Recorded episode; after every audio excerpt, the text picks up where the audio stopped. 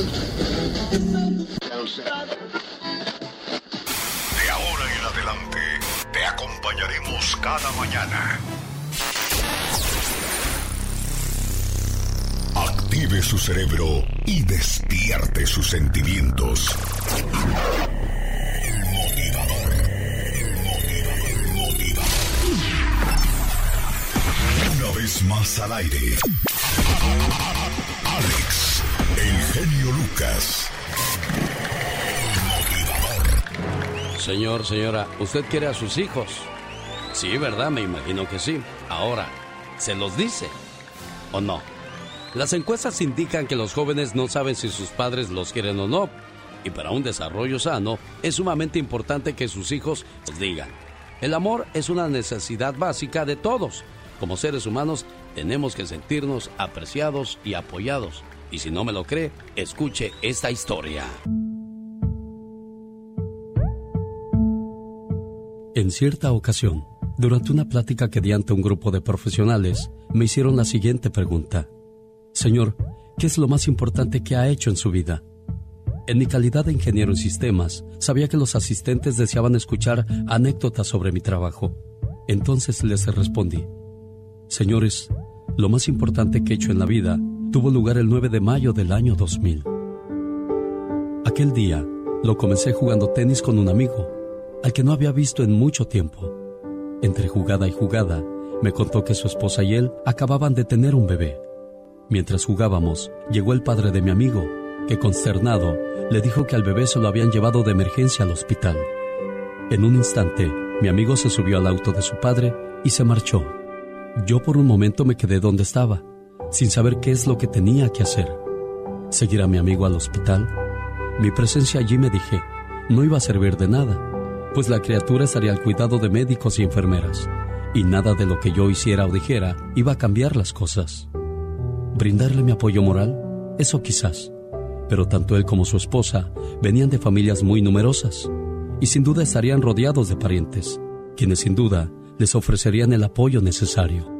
Lo único que haría yo sería estorbar, así es que decidí ir más tarde al hospital a ver a mi amigo. Al poner en marcha mi auto, me di cuenta que mi amigo había dejado su camioneta con las llaves puestas.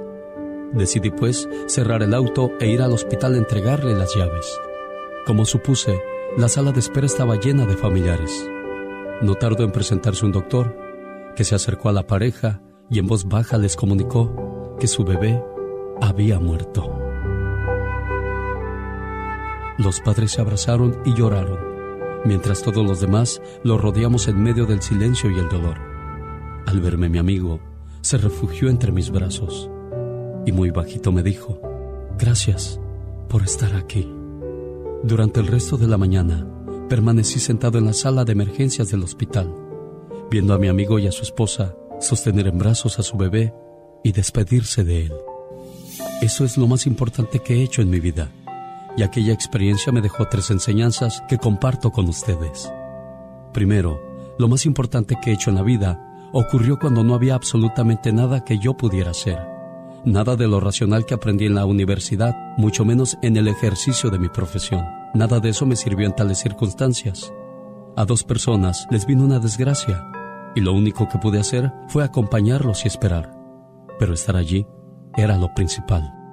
Segunda, aprendí que al aprender a pensar, casi me olvido de sentir. Tercera, aprendí que la vida puede cambiar en un instante. Así pues, hacemos planes y concebimos nuestro futuro como algo que ya vendrá, y olvidamos que perder el trabajo, sufrir una enfermedad grave o un accidente y muchas otras cosas más pueden alterar ese futuro en un abrir y cerrar de ojos. Desde aquel día, busqué un equilibrio entre el trabajo y la vida. Aprendí que ningún trabajo compensa perderse unas vacaciones, romper con la pareja o pasar un día festivo lejos de la familia. Aprendí que lo más importante en la vida no es ganar dinero, ni ascender en la escala social, mucho menos recibir honores. Lo más importante en la vida es el tiempo que dedicamos a cultivar una amistad. ¿Le gustan mis reflexiones? Le invito para que las consiga por favor en Amazon, Apple Music, Google Music, Pandora, Spotify y Tidal, entre otras. Ahí están disponibles para todos ustedes, entre otras tiendas de música online. Búsquenlos ya. El genio Lucas. El show del genio Lucas. Le he pedido a mi pasado que me ayude a entender y me respondió, no te puedo ayudar. Mi nombre significa que ya no existo. Ah, entonces le pedí ayuda al futuro. Y él me respondió, no te puedo ayudar. Mi nombre significa que todavía no existo. Ah, entonces ¿quién me va a ayudar? Y me respondió el presente. Víveme, porque yo estoy aquí. ¿Así o más claro, señor Andy Valdés? No, pues con eso te dio, te dio la respuesta perfecta, El ayer ya se fue, el mañana no sabemos si vamos a llegar. Un accidente de auto, una situación complicada nos puede cambiar la vida inmediatamente, oiga. Sí, Ay, Dios, qué bonito es lo bonito, ¿verdad de Dios que sí? Eso que no soy mariachi, ¿eh? qué bonito lo bonito, ¿verdad de Dios que sí? Formas tontas de perder dinero las compartimos a continuación para todos ustedes. Por ejemplo, comprar cosas para impresionar a otros. Te compras un cinturón que puede valerte 15, 20 o 30 dólares cuando mucho. Ah, no, pero te compras uno de 800, de 1000 dólares para que digan, ese cuate tiene billete. Aunque te llevas todo, pero no le hace, tú ya impresionaste. Formas tontas de perder dinero. Comprar cosas que dañan tu salud. Le hace cervezas, droga, alcohol, pero bueno, nos gusta la mala vida.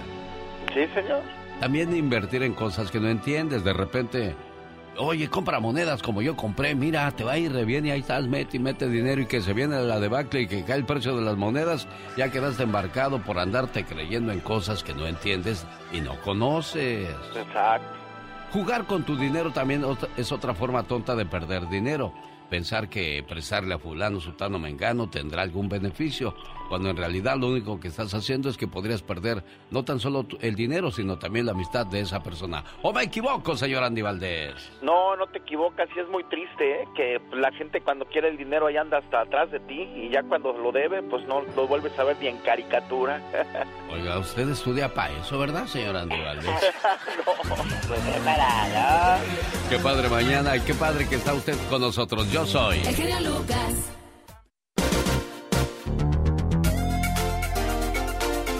Motivándote. Alex. El genio Lucas. Hey, no vayas presumiendo por ahí, diciendo que no puedo estar sin ti. Tú que sabes de mí tanto correr por la vida sin freno. Me olvidé que la vida se vive un momento. Llueve y está mojada la carretera. Qué largo es el camino, qué larga es Mira, Simba, todo lo que la luz toca es nuestro reino. Y todas las mañanas al amanecer escuchamos al genio. ¿Y si le cambiamos a la radio? Oh, no, nunca deberías de cambiarle. Porque un rey siempre escucha lo mejor.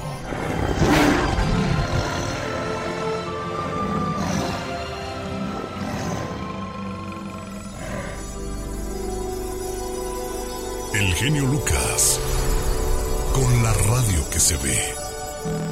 Humor con amor. Rosmarie el Pecas.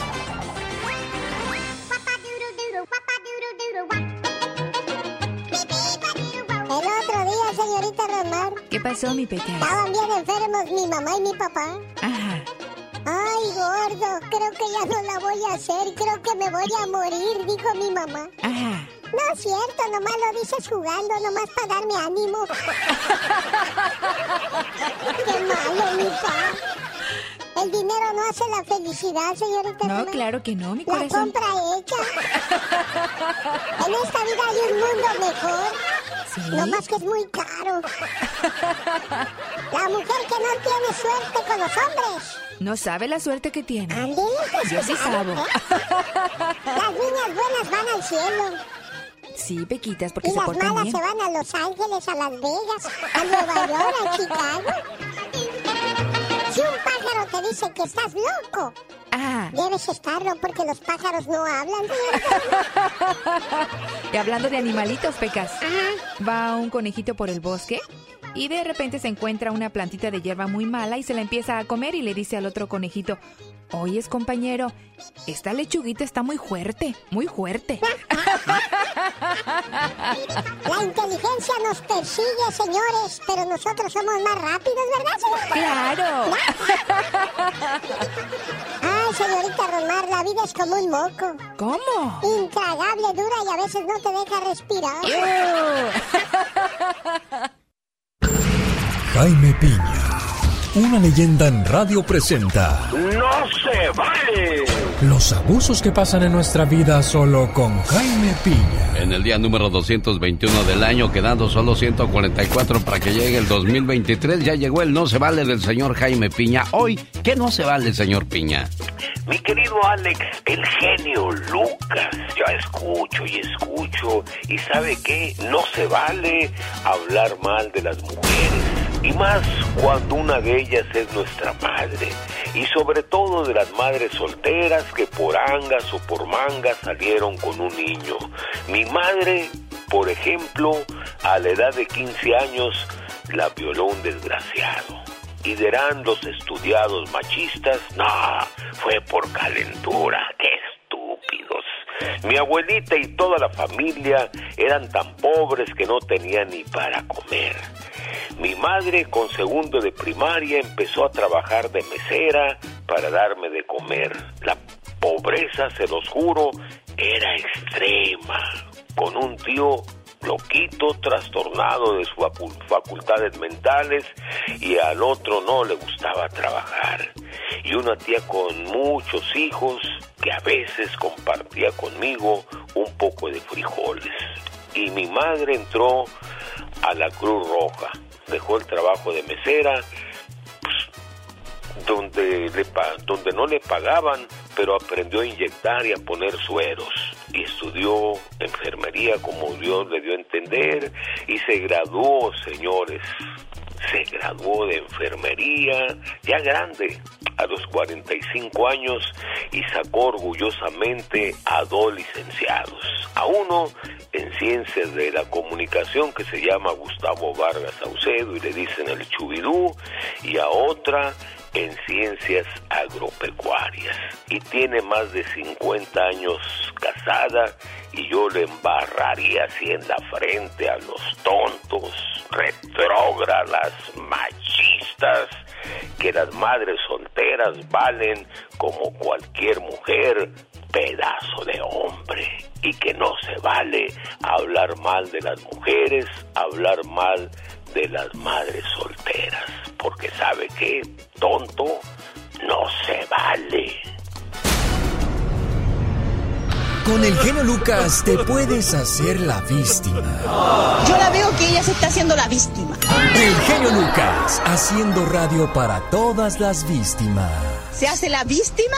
Esta es de las canciones cuando impresionabas a las muchachas cuando traías un buen carro, ¿no? Bueno, al menos en, en nuestro pueblo, en nuestro país de origen sí, sí pasaba, pero en Estados Unidos no, señor Andy Valdés.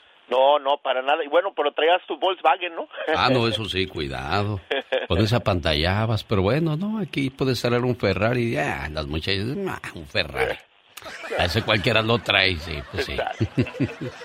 Oye, a propósito de muchachas y de impresionar, el que lo traen bien cortito es al Cristian Nodal. Exhibieron a la muchacha Kazú recortando una, una fotografía donde aparecía esta Angelita Aguilar. Le salió celosa la criatura. No, yo creo que con él va, va a pagar su cruz. Sí, ¿Será? Fíjate que había un muchacho que llegó a una familia y le dijo a uno de los integrantes de la familia, tú ponte a la orilla por si tenemos después que recortarte de la foto.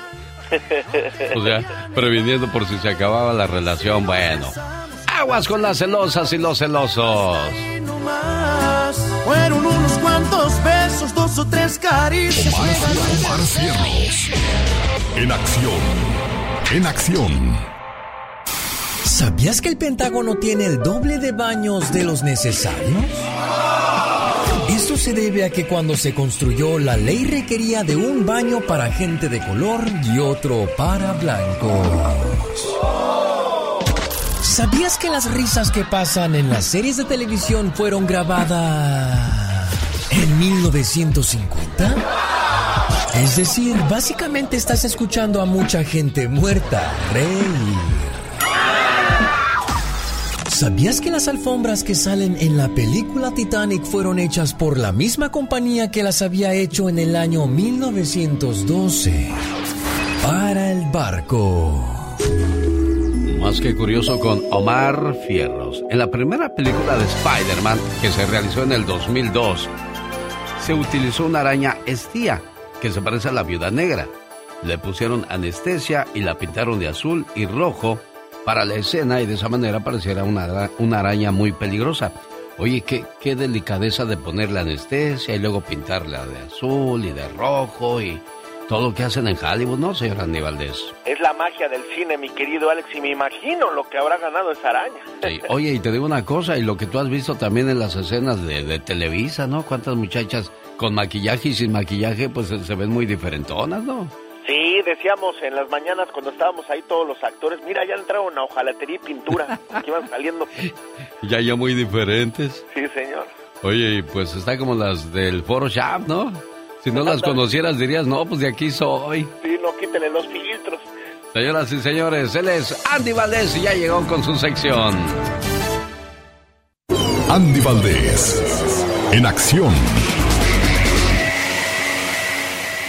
Increíble, en un día como hoy murió tu tío, el señor Don Ramón, señor Andy Valdés. Sí, Alex, muy triste día porque todo México y la familia Valdés llorábamos la muerte del gran Don Ramón Valdés Castillo, mejor conocido como Ramón Valdés, conocido por interpretar a Don Ramón. Era el año de 1988 y en la serie de televisión El Chavo del Ocho y en Ake Kiko triunfaba. En cine actuaba en más de 50 películas como Calabacitas Tiernas, donde debutaba al lado de mi tío Don Germán Valdés Tintán, La vida inútil de Pito Pérez, así como otras grandes pues producciones con sus hermanos Germán Valdés Tintán y Manuel Loco Valdés, además Antonio Castillo el Ratón, pues hizo historia en el espectáculo en México, y es que cómo olvidarnos, mi querido Alex, que Monchito, como le llamaban de cariño, comenzaba su carrera cuando tenía 26 años, así se le abrían las puertas dentro de la industria del entretenimiento, y lo hizo de la mejor manera, de la mano de su hermano el gran Germán Valdés Tintán, pero no fue hasta los 50 años cuando tuvo la oportunidad en El Chavo del Ocho, y es allí donde conoció la fama, mi querido jefe. Bueno, y dicen que así como se veía en la televisión andaba todos los días, o sea, no gastaba en vestuario, solamente una playera negra, un pantalón de mezclilla y con permisito dijo Monchito. Sí, señor, correctamente, y en paz descanse uno de los más grandes comediantes que ha dado la televisión, Alex. Voz de la guitarra mía, que al... ¿cómo va la canción esa? Sí, voz de la guitarra mía, que al despertar la mañana eh, quiere cantar su alegría en mi tierra mexicana. Es en un día como hoy, querido Alex y público querido, abrimos el baúl de los recuerdos en 1964. Estamos hablando que imagínense nada más, hace 58 años fallecía el compositor Jesús Chucho Monque, autor de más de 300 canciones, encabeza el programa radiofónico Noches Tapatías, tiene éxitos de boleros, tangos, rancheras y rumba, como Al son de mi guitarra, Pobre Corazón, Cartas Marcadas, México Lindo y Querido y La Feria de las Flores, entre otras más. Socio fundador de la Sociedad de Autores y Compositores de México, musicaliza películas como Cuando los hijos se van, un gran genio musical como el genio Lucas de las mañanas. Del amor de mis amores. Nació en 1964. ¿Qué pasaba en el mundo en aquellos días? Inspirada por la moda, la diseñadora Mary Quant le hizo un dobladillo un poco más arriba de la rodilla a sus faldas en 1964. Y así nació la mini falda. En el 64 se hizo historia en el deporte, cuando Cassius Clay, mejor conocido como Muhammad Ali, peleó con el campeón del título pesado, Charles Sonny Liston. Todas las apuestas eran para Liston, pero en el séptimo round gana Muhammad Ali y despega su carrera. Something has happened in Liston's corner, they're not going on, and Cassius Clay has won after six rounds, and there's the champion, the ex-champion. En México, la máquina cementera del Cruz Azul logra el ascenso a la primera división. ¡Gol! ¡Gol del equipo Cruz Azul!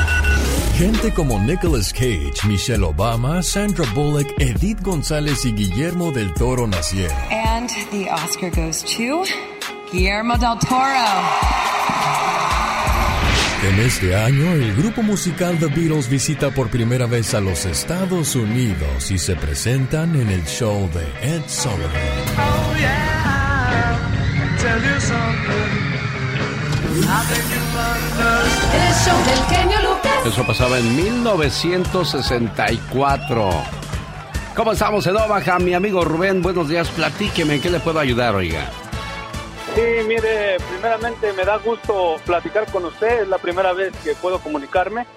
Permítame tantito, me voy a parar aquí tantito, soy camionero y ando escuchando su programa eh, donde nos hace el, día más ameno. Ah, bueno, mientras se estaciona Rubén, déjeme le saluda a la gente de Oxnard y les digo que este viernes 12 de agosto, ya en cuestión de tres días, se presenta en Oxnard, en Casa López, el grupo de los Mier, los Yonix, los Caminantes, los Sagitarios y el grupo de Rigo Tobar, el famoso Costa Azul en Casa López, boletos en y yo le tengo un par de boletos a la llamada número uno o si quiere ir el sábado 13 de agosto a Leonardo de Huntington Park, allá tenemos el mismo paquetazo, a diferencia de que allá se presentan los muecas en la ciudad de Huntington Park y en la ciudad de Oxnard están los Sagitarios, pero todos los demás son los mismos, los Mier, los Yonix, los Caminantes y el grupo Costa Azul.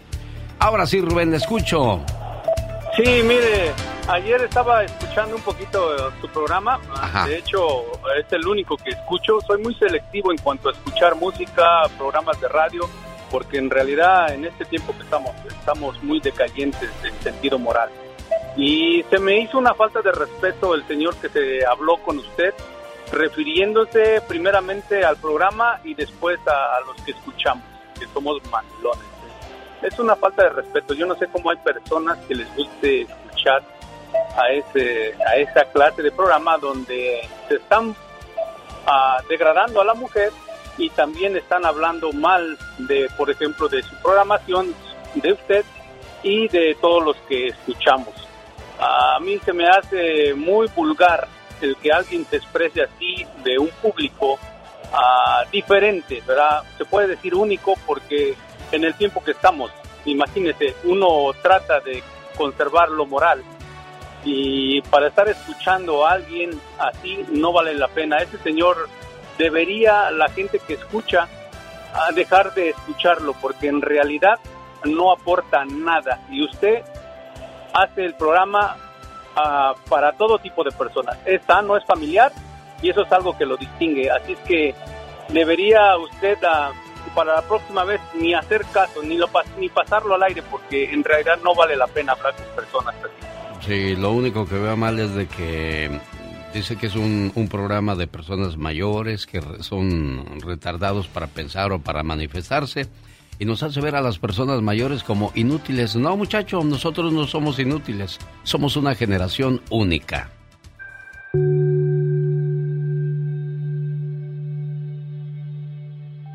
La generación de oro 40-60 nos estamos yendo. Y ahora, ¿quién nos va a sustituir?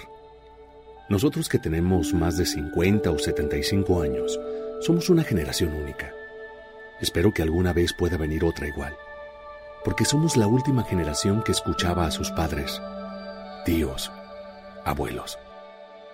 También los respetábamos así como a nuestros profesores. A las personas mayores las amábamos de verdad. Teníamos nuestros gustos y no era una falta de respeto. La música que oíamos no agredía. Y sí, esa era música. Nosotros atravesamos la era del rock, Woodstock, hippies, la hierba, viajes a la luna y muchas guerras que no eran nuestras. Crecimos tutelados por los militares. Estudiamos en escuelas, colegios y universidades públicas. No había seguros médicos privados. Jugábamos en las calles. Teníamos tres meses de vacaciones. Tuvimos novias y novios. Y muchos de nosotros se casaron con la primera o primero y continúan. Somos una edición limitada. Nos estamos yendo. Todos los días somos menos.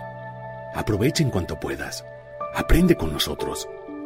Y ten en mente que tuvimos mucho trabajo para construir un mundo, con sus luces y sus sombras, pero que está siendo destruido por falta de lo que en el pasado teníamos en abundancia. Amor y respeto al prójimo. Muchos no estudiamos más que primaria o secundaria, otros hasta prepa. Y somos gente educada, honrada y trabajadora de buenos principios.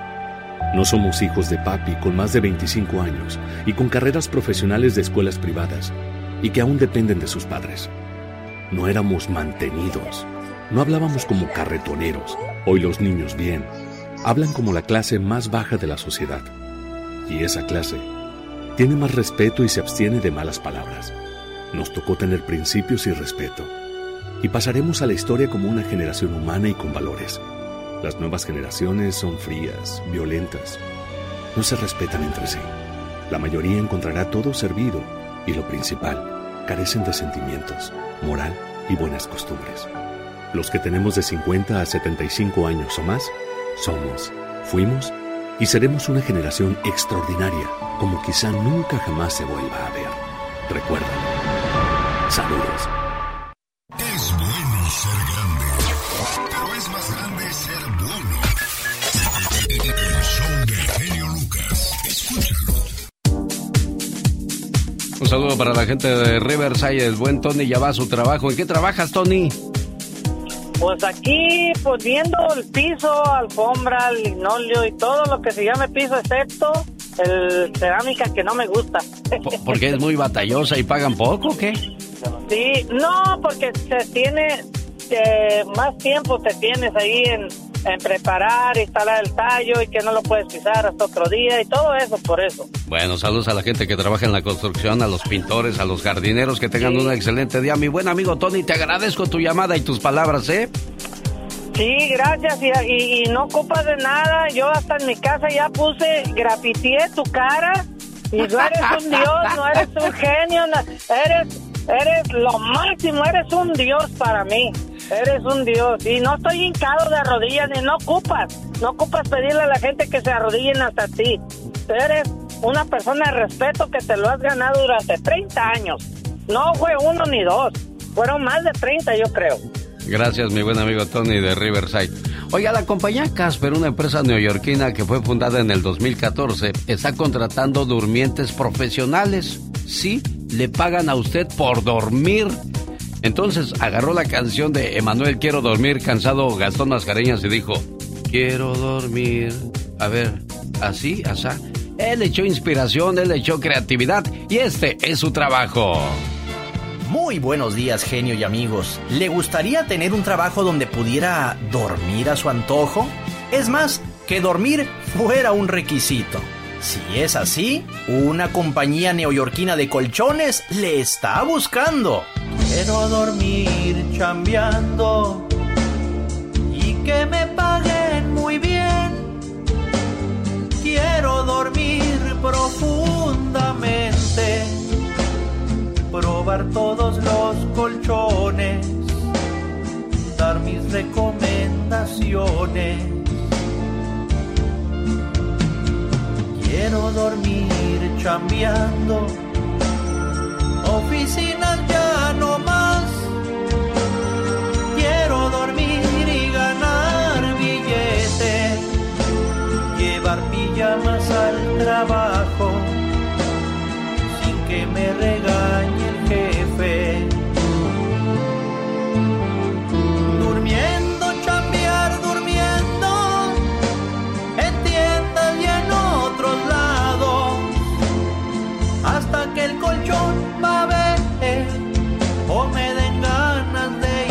de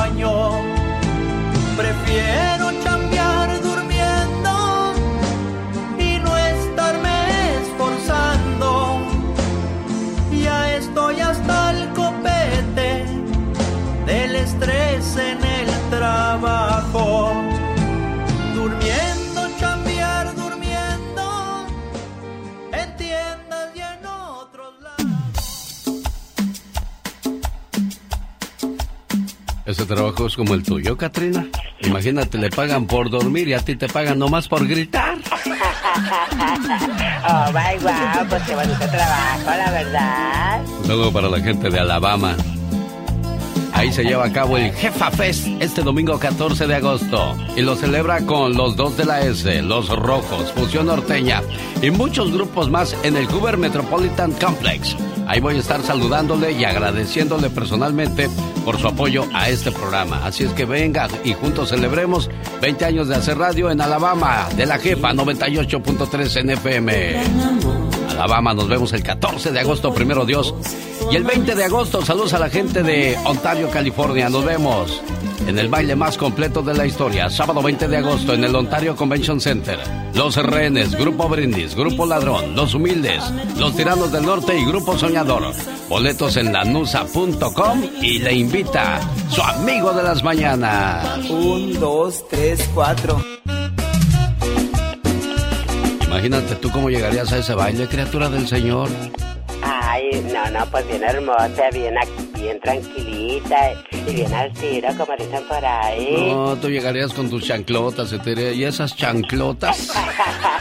oh, my wow. Y al salir del baile te van a decir, vieja chancluda. Vieja chancluda, mira nada más, qué pergeniuda.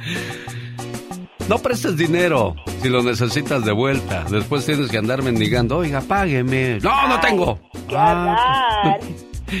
Aprende a decir no sin dar muchas explicaciones. No es no y ya. Si no, no te van a dedicar la canción esa de ¿Qué parte no entiendes? La N o la O. Tu tiempo se acabó. Exacto. ¿Quieres ser organizado con tu dinero? Lleva un registro diario de ingresos y egresos. Así sabrás a ciencia cierta cómo se está moviendo tu dinero y tu futuro. Ah, claro que sí, por supuesto. No le des espacio mental a quien te demostró que no te quiere. Ay, definitivamente. Es diferente tomar decisiones para huir del pasado a tomarlas para moverte a un mejor futuro. Claro que sí. Lo más importante, no decidas rápido en las decisiones importantes. Tómate tu tiempo, porque de ahí vendrá tu tranquilidad o ya la regué. Ay, claro que sí, despacito se llega lejos. Señoras y señores, hoy no traigo pistola porque no sé qué le pasó a mi máquina aquí de... Ay, qué bueno. Hasta me da ganas de hacerle nomás... Ay, no, no, no, eso ni cosquillas me hace. ¡Ah, que la canción! Aquí con el genio Lucas, así le decimos al aburrimiento. ¡Fuchi! ¡Bácala! Porque si no escuchas al genio... Este, los voy a acusar con sus mamás. Y cuando lo escuchen, ya no le van a querer cambiar. Me canso ganso. El genio Lucas, haciendo radio para toda la familia. 31 de agosto. Esta es la canción de los dos mil dólares hoy, martes 9 de agosto del 2022. En cualquier momento la escucha completita y si es la llamada número 3 se registra. Miércoles 31 de agosto. Feliz ganador de dos mil dólares. ¿Dónde andan las chamacas? Hace rato no las veo. Hace casi mediodía.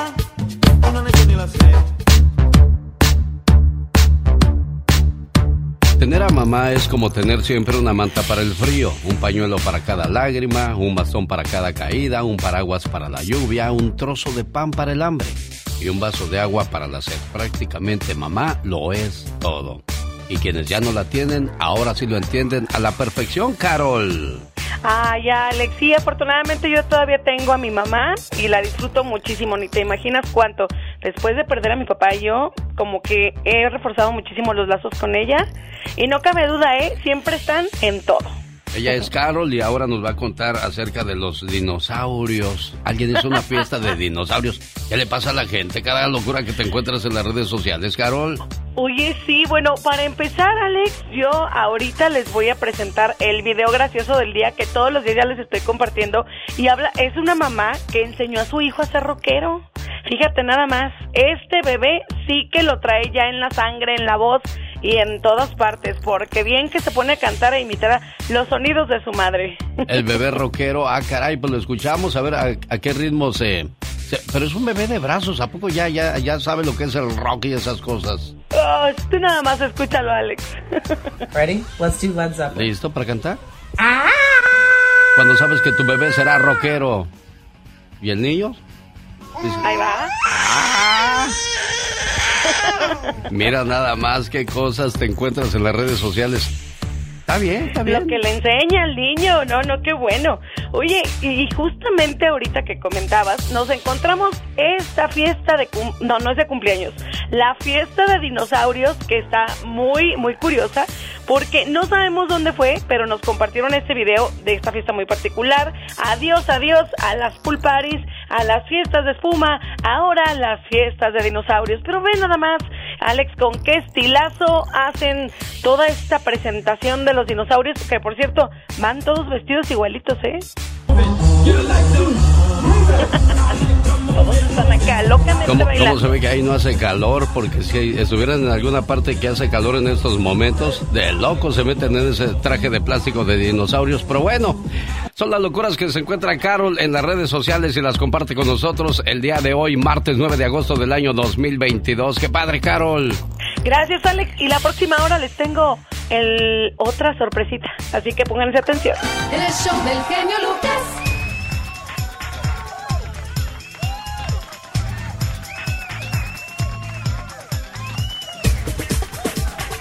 ¿Cómo estás, Marisol? Hola, buenos días. Bien, ¿y usted? Pues aquí feliz de recibir tu llamada. ¿De dónde te reportas, Marisol? De Chicago, Illinois. De Chicago. ¿Y qué te trae por esas tierras, Marisol?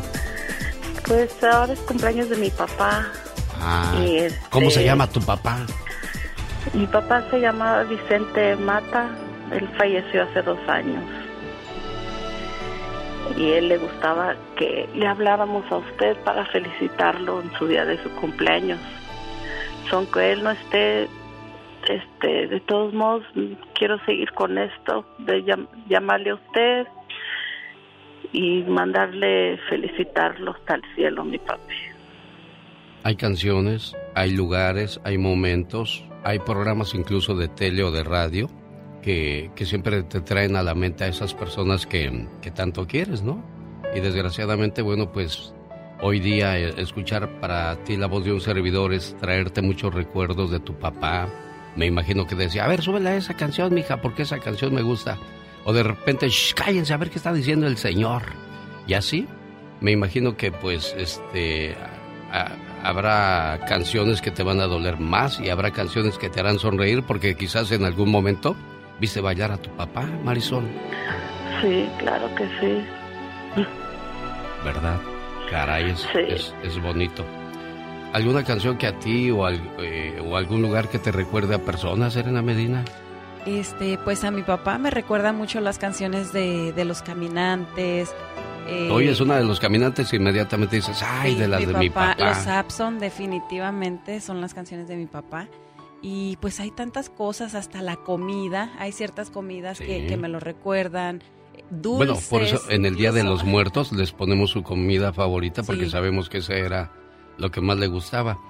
Y, y nos qued- quedémonos, Marisol, con las cosas buenas. Y, y- y- y yo soy de los que cuando ya eh, tiene que decirle adiós a un ser querido, alguien que haya muerto, me, no lo veo en la caja porque prefiero recordarlo como era en vida a tener esa última imagen de él o de ella se- eh, acostado en una caja y donde sé que ya no se va a levantar. Prefiero muchas veces guardar ese recuerdo así en mi mente de, de las personas que quiero.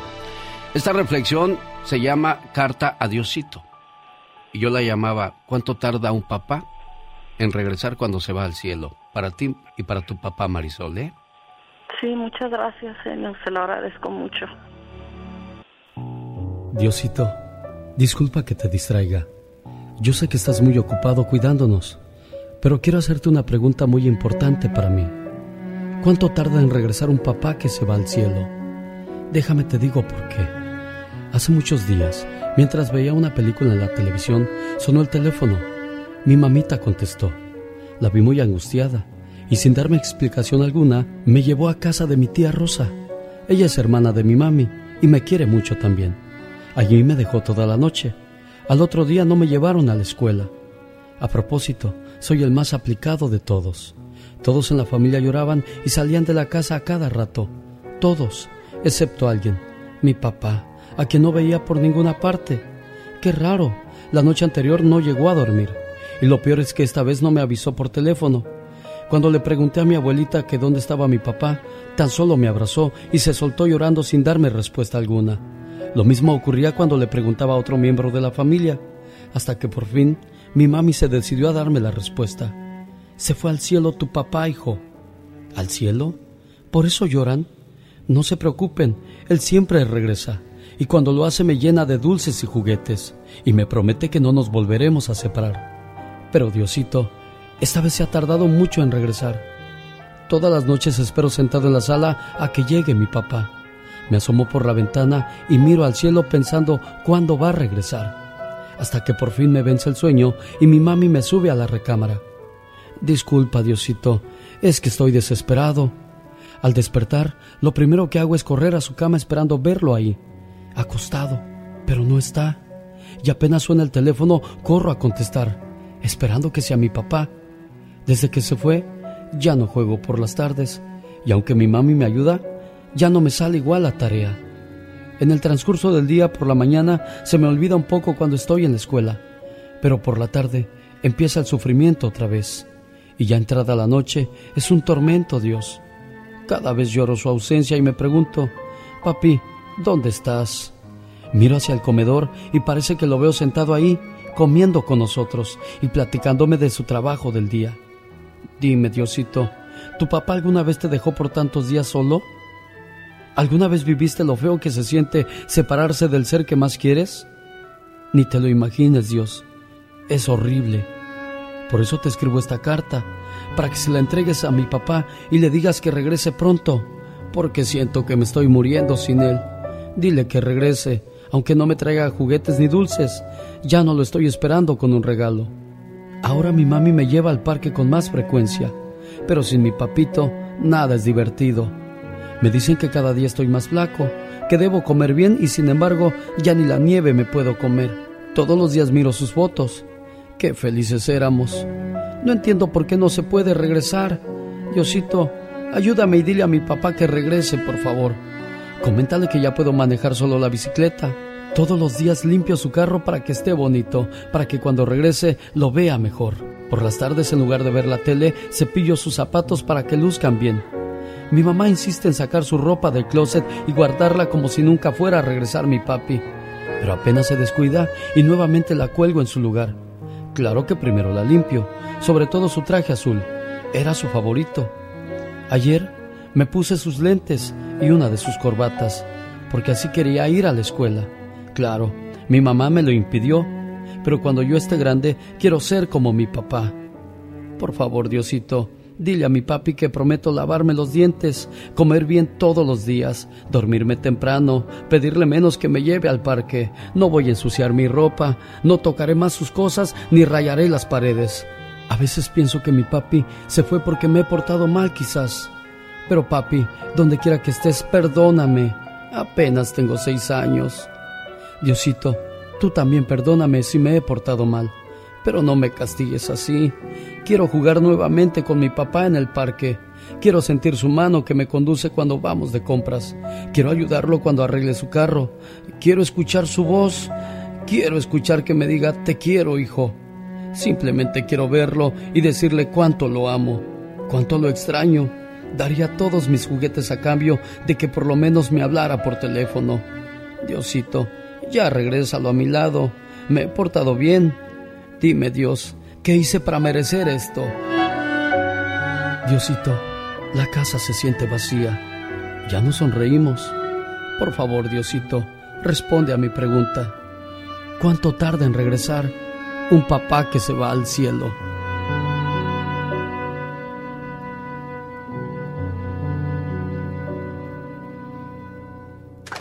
El show del genio Lucas. Un saludo hasta Tijuana. Esta reflexión la escribió el maestro Pedro Toral, a quien le saludo con mucho cariño y respeto por ese, por esa expresión tan bonita que muchas veces, pues, muchas personas no saben cómo expresar el dolor que sienten cuando pierden a un ser tan importante como lo es papá o mamá. Bueno, no se vayan amigos porque la reflexión de la media hora habla de la importancia de enseñarle a los niños y a los jóvenes que algún día crecerán y envejecerán y que no hay nada mejor que tener una buena relación con los abuelos. Sí, porque los abuelitos te enseñan a rezar, te enseñan a escribir, te enseñan muchas cosas buenas y lo hacen en el tiempo que ahora papá y mamá no tienen porque andan bien ocupados con el trabajo, con las cosas de la casa y los abuelitos juegan un papel muy importante. Sí, y luego yo recuerdo que dicen muchos dichos que no entendemos y ahora ya de grandes decimos, ay, así decía mi abuelita. Como decía mi abuela. Pase una Navidad y un año nuevo diferente conociendo París, Italia, Francia, Austria, Alemania y Roma. Un viaje maravilloso del 21 de diciembre al 2 de enero. Informes al 626-209-2014. Vámonos a Europa, área 626-209-2014 y pasemos un fin de año inolvidable, increíble y único.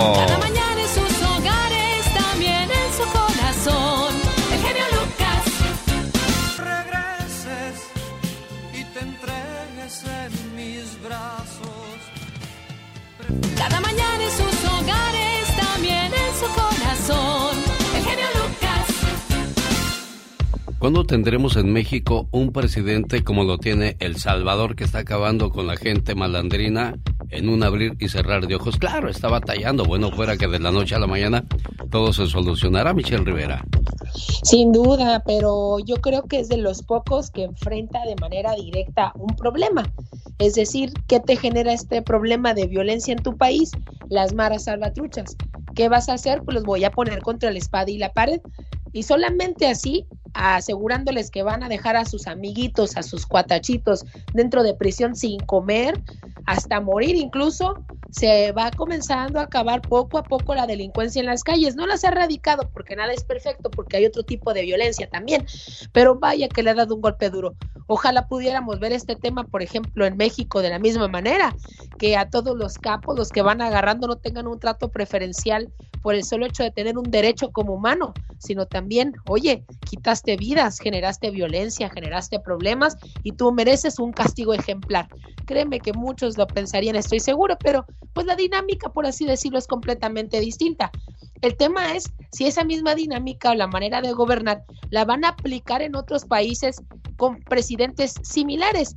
¿Y a qué me refiero? Un presidente como López Obrador es considerado un presidente de izquierda con una ideología distinta, con una ideología progresista, más abierto, con una agenda pro de muchos temas, ya que no estamos acostumbrados contra el neoliberalismo, como ya lo sabemos.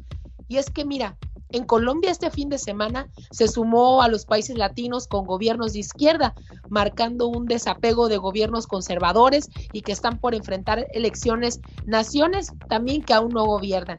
Y el compromiso es combatir la pobreza y la corrupción en la región más desigual del mundo y dar protagonismo a sectores históricamente marginados. Eso es lo que está llevando al poder en Latinoamérica a líderes de izquierda que con diferentes perfiles y resultados prometen la profundización democrática y el crecimiento económico igualitario.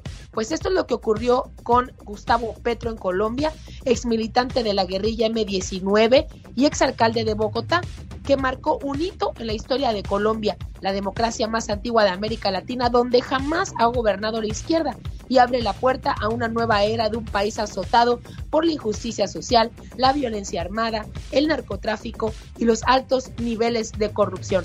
Y para ir cerrando, la victoria de Petro, que tendrá como vicepresidenta a la luchadora ambientalista y feminista afroamericana Francia Márquez, se da en un ambiente de fuerte polarización que ha dejado a la sociedad colombiana dividida en dos sectores con sensibilidades políticas y modelos de país antagónicos y ha disuelto el modelo de alternancia en el poder que históricamente se dividieron gobernantes liberales y por supuesto conservadores, es decir, pura gente conservadora y pura gente poderosa. En México, a diferencia de no nos gobiernan ambientalistas y no nos gobiernan exguerrilleros. Lo que sí es que se están militarizando las calles, pero del tema ambientalista estamos quedando, por ejemplo, mucho a deber. Ya vemos el tema del tren Maya y otras cosas como los derrames de tóxicos que ha tenido la empresa más poderosa minera, Grupo México. En Sonora, por ejemplo, hace ocho años donde muchos habitantes se afectaron en varios municipios donde el río corría y no ha pasado nada. Cada uno diferentes izquierdas, pero aseguran que acabarán con la pobreza y el azote de la violencia. Algunos ya llevan mucho tiempo y parece que no avanza. Los vamos a seguir poniendo a prueba, querido Alex, pero ellos dicen que primero los pobres y ya lo veremos, amigo. Nos los tienen que demostrar. Oye, ¿y qué me dices de la democracia en Estados Unidos? FBI catea casa de Donald Trump en Palm. Beach, Florida. ¿Sabes qué? Lo que me agrada de lo que pasa en esta situación es que Trump se cree invencible. Aunque dice que es un tema porque él ya dijo que quiere ser presidente, tiene que aceptar que sí se llevó documentos y hay pruebas de que se llevó documentos y que es un delito muy grave en la Casa Blanca, en el gobierno de Estados Unidos, y por eso están interviniendo. Lo que es en la realidad, entre o no el FBI, él va a ser candidato a la presidencia porque no hay figura republicana que cuente con las características de Donald Trump que te va a llevar a ganar. Y ayer lo platicábamos, el supremacismo blanco, el sacar de closet a los que quieren salir a votar para acabar con la teoría del reemplazo de que los que vienen, los migrantes, a los que nos echan la culpa de todo esto. Claro que va a ser un fuerte contendiente, pero esto de que el FBI se meta ahí, dos cuestiones. El robo de documentos y por supuesto el asalto al Capitolio, que es un delito considerado muy grave en Estados Unidos. Así que que no se haga el inocente y no se haga el de la vista gorda. Oye, si catea en la casa de Donald Trump, que no catea en la tuya, si es que mejor pórtate bien, para que te andan metiendo no, en camisa de once varas. no. Pero no te lo digo a ti, Michelle, lo digo a la gente que de repente le da por portarse mal en Estados Unidos. Oye, no, querido Alex, pero es que también nos pasan a nosotros a veces los que no hacemos absolutamente nada o estamos en prensa y digo, estamos expuestos a todo tipo de cosas. Pero yo creo que, eh, mira, volvemos al tema inicial. Creo que es importante que ya se vaya pagando los pecados que se vayan cometiendo. Ya vimos que finalmente en México se llamó a, a Peña Nieto, tarde pero seguro, y así tienen que ir cayendo todos los que han hecho daño al país y a la gente que habita, que gobernaron. Entonces me parece que si Donald Trump cometió un delito, aunque sea el favorito de la presidencia, y si cometió un delito tiene que pagarlo, y ese debe ser el ejemplo. Toma chocolate, paga lo que debe. Señoras y señores, es Michelle Rivera. Regresa más adelante con la tóxica. ¿De qué habla la tóxica el día de hoy? Hola, vamos a hablar de la búsqueda del hombre perfecto y cómo una mujer se puede volver tóxica en esto. Ah, caray, buscando al hombre perfecto, ¿se puede volver uno tóxica? A ver, Serena Medina. Bueno, no, no sabía, pero ahorita voy a Sí, escuchar. ahorita, ahorita, ahorita ponemos, sí, ahorita les voy a plantear por qué lo menciono. Sí, pero ¿existe el hombre perfecto? ¿O la mujer perfecta? No, yo creo que no. Bueno, entonces tienes razón, quizás en esa búsqueda de algo que no existe, pues cometemos Es nuestros correcto. errores. Quédese con nosotros, hay mucha tela de dónde cortar la mañana de este martes 9 de agosto. Cuando te pregunten ¿Por qué estás feliz? Porque no estoy enojado. para más respuestas así, escucha al genio Lucas. En el show del genio Lucas. Dicen que las parejas que usan apodos tienen una relación más estable. ¿Cómo le dice de cariño su, su esposa a usted, señor Andy Valdés? Gordo. Gordo. Sí. Oh, pues así nos dicen a todos, gordos. ¿Y usted cómo le dice de cariño a su esposa, Andy Valdés? Yo le digo mi amor. Ah, mira. ¿Y tú, criatura del Señor? Yo le digo peluchito. Peluchito. Mm, mira, ¿y él cómo te dice? Pichoncito. Mira, cómprate un buen teléfono primero y luego hablamos, ¿sale? Oh my wow. Bueno, es que dicen que todo se parece a su dueño, oye. Ya todo cateado el asunto. Oh, wow. ¿Y tú usabas apodos con tu esposo o no? Sí, mi amor. Mi amor, Oh. bueno, pero es que esos no son apodos, eso es una frase de cariño que ya viene junto con la con la relación, a lo mejor decirle el Power Ranger podría ser. Ay, ay, ay. El Sí. Rambo. Había una muchacha en el pueblo que le decían la Power Ranger Ay, ¿por qué? porque se revolcaba con cada monstruo que para qué les platico. ¿No ves que los Power Rangers se pelean con puros monstruos? Por eso, ¿qué cosas tiene la vida? Amado, quiere platicar acerca de lo que decía Michelle. Estaba tratando de hablar otra vez con Michelle, pero Michelle como que corrió al baño y ya de ahí ya no la sacamos. Dígame, Amado, de su punto de vista, por Sí, favor. Buenos días, genio. Mucho gusto. Más que nada, este, saludarlos. Ah, yo soy un oyente, mm, pues no nuevo tanto, ¿verdad? pero tengo como cuatro años oyéndote y somos de los pocos que no podemos entrar a la línea de que siempre estamos ocupados en el trabajo y cuando quiere uno entrar, pues necesita uno dejar el trabajo o, o meterse a la línea para hacer una espera. Pero mire, ahorita me, entró a la segunda, a la segundo intento. Sí, bueno, bienvenido. ¿Y, y qué opina de lo que decía Michelle? oiga? Pues yo, esta- yo estaba escuchando, no escuché realmente todo el, el- el comentario hasta el final, pero lo, lo poco que yo escuché en la, en la introducción que usted le dijo, y yo se me hace que fuera de lugar ese, esa comparación con El Salvador y México, porque no, no, no es hablar más del, del, de- del Salvador, pero El Salvador viene siendo como un estado de, de- de México, y, y Sí, eso sí, no, yo, yo entiendo, ¿no? en dimensiones mucho más grande México. Pero al final del día, Sí. a, a grandes males, grandes remedios también, jefe. Sí, sí, no, sí. No, ¿Acaso no hay un control en Estados Unidos que es igual de grande o, o esas cuestiones? Sí, sí me, me explico por dónde va la, la cuestión. Ya, ya, ya. La diferencia está en que en cada estado, pues aquí este país, pues supuestamente trabaja un poquito más con su política y sus, sus líderes, ¿verdad? Sí. Pero en este caso que yo yo soy del estado de Puebla. Bueno, yo soy de casi coordinando con Veracruz Ajá. y nosotros venimos sufriendo no desde ahorita, uh, años. Desde le estoy hablando del 91 que empezaron a entrar las, las granjas carros. Y por culpa del gobierno, del gobierno anterior que estuvo, es que entraron. Esas granjas carros entraron en el, eh, digo, las expulsaron en North Carolina por su mal, mal, eh, por la contaminación que hacían. Y como los expulsaron de este, de este país, de Estados Unidos, fueron a, a- a meterse a, a México. Y con la razón que le digo es que, mira, como nos vamos ahorita al Barbosa, que es el gobernador de Puebla, yo tengo unos familiares que, que van y vienen, tengo un hermano y a, a señores que han estado luchando por, por, no dejar meter esas granjas ahí a, a- a mi pueblo. Los, los, los comenzaron a a amenazar y todo eso, hasta el gobernador los mandó atrás. ¿Y sabe lo que les dijo el gobernador? Fíjese, un gobernador, pues es la, la ignorancia de mucha gente que a veces habla y, y nomás pone a, a- a criticar a, a los, a los líderes que tratan de hacer algo. Sí. Este- esta persona que es un gobernador es un, es un líder de un estado. Lo único que les dijo es, ¿saben qué? Déjenlos trabajar. ¿Por qué se meten? ¿Ustedes qué saben? Déjenlos trabajar. Esa es una respuesta de un líder que, que, que desgraciadamente no, lo- no lo puso el estado de Puebla todo, ¿verdad? Porque hasta donde yo sé hubo mucha corrupción para que entró, quedó de, de gobernador.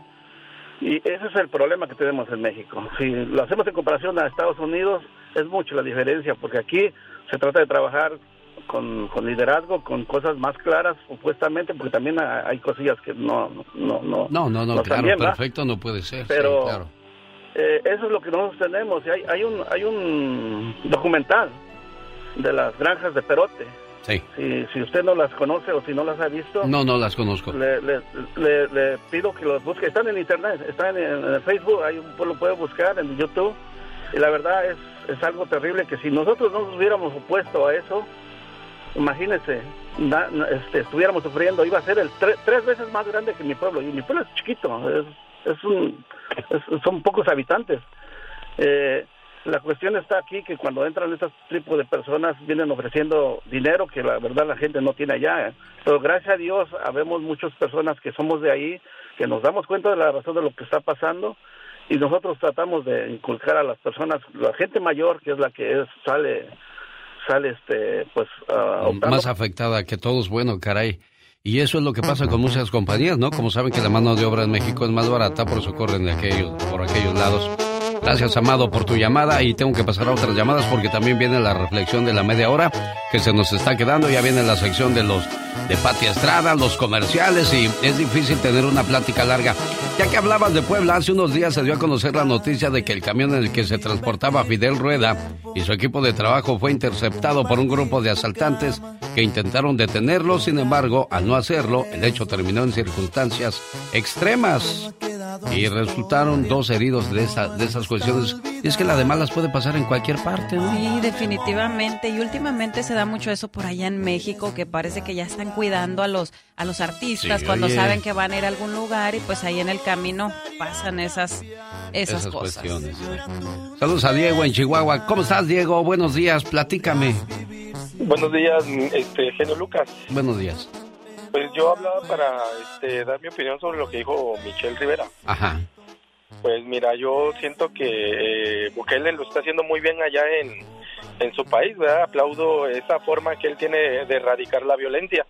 Eh, lastimosamente aquí en México sabemos de antemano, genio, que hay intereses de por medio de años que no te dejan, este, eh, pues, pues meterte de fondo, de lleno con lo que es la violencia. Con lo que es el narcotráfico, cosas muy grandes, muy pesadas que a veces pues nosotros no llegamos eh, eh, ni tener la, la, más remota idea de las dimensiones que alcanza eso, ¿no? Este, mm, yo siento que es muy, muy, muy, hay mucha diferencia entre, entre, entre estos dos países, sobre todo aquí en México, porque es muy grande, porque la corrupción en nuestro país está metida eh, este, en unos niveles muy grandes, genio. Entonces, este, sería imposible pedirle al presidente que está ahorita que, que, que de la noche a la mañana, pum, como una varita mágica, se erradique todo, ¿no? Yo siento que va por buen camino.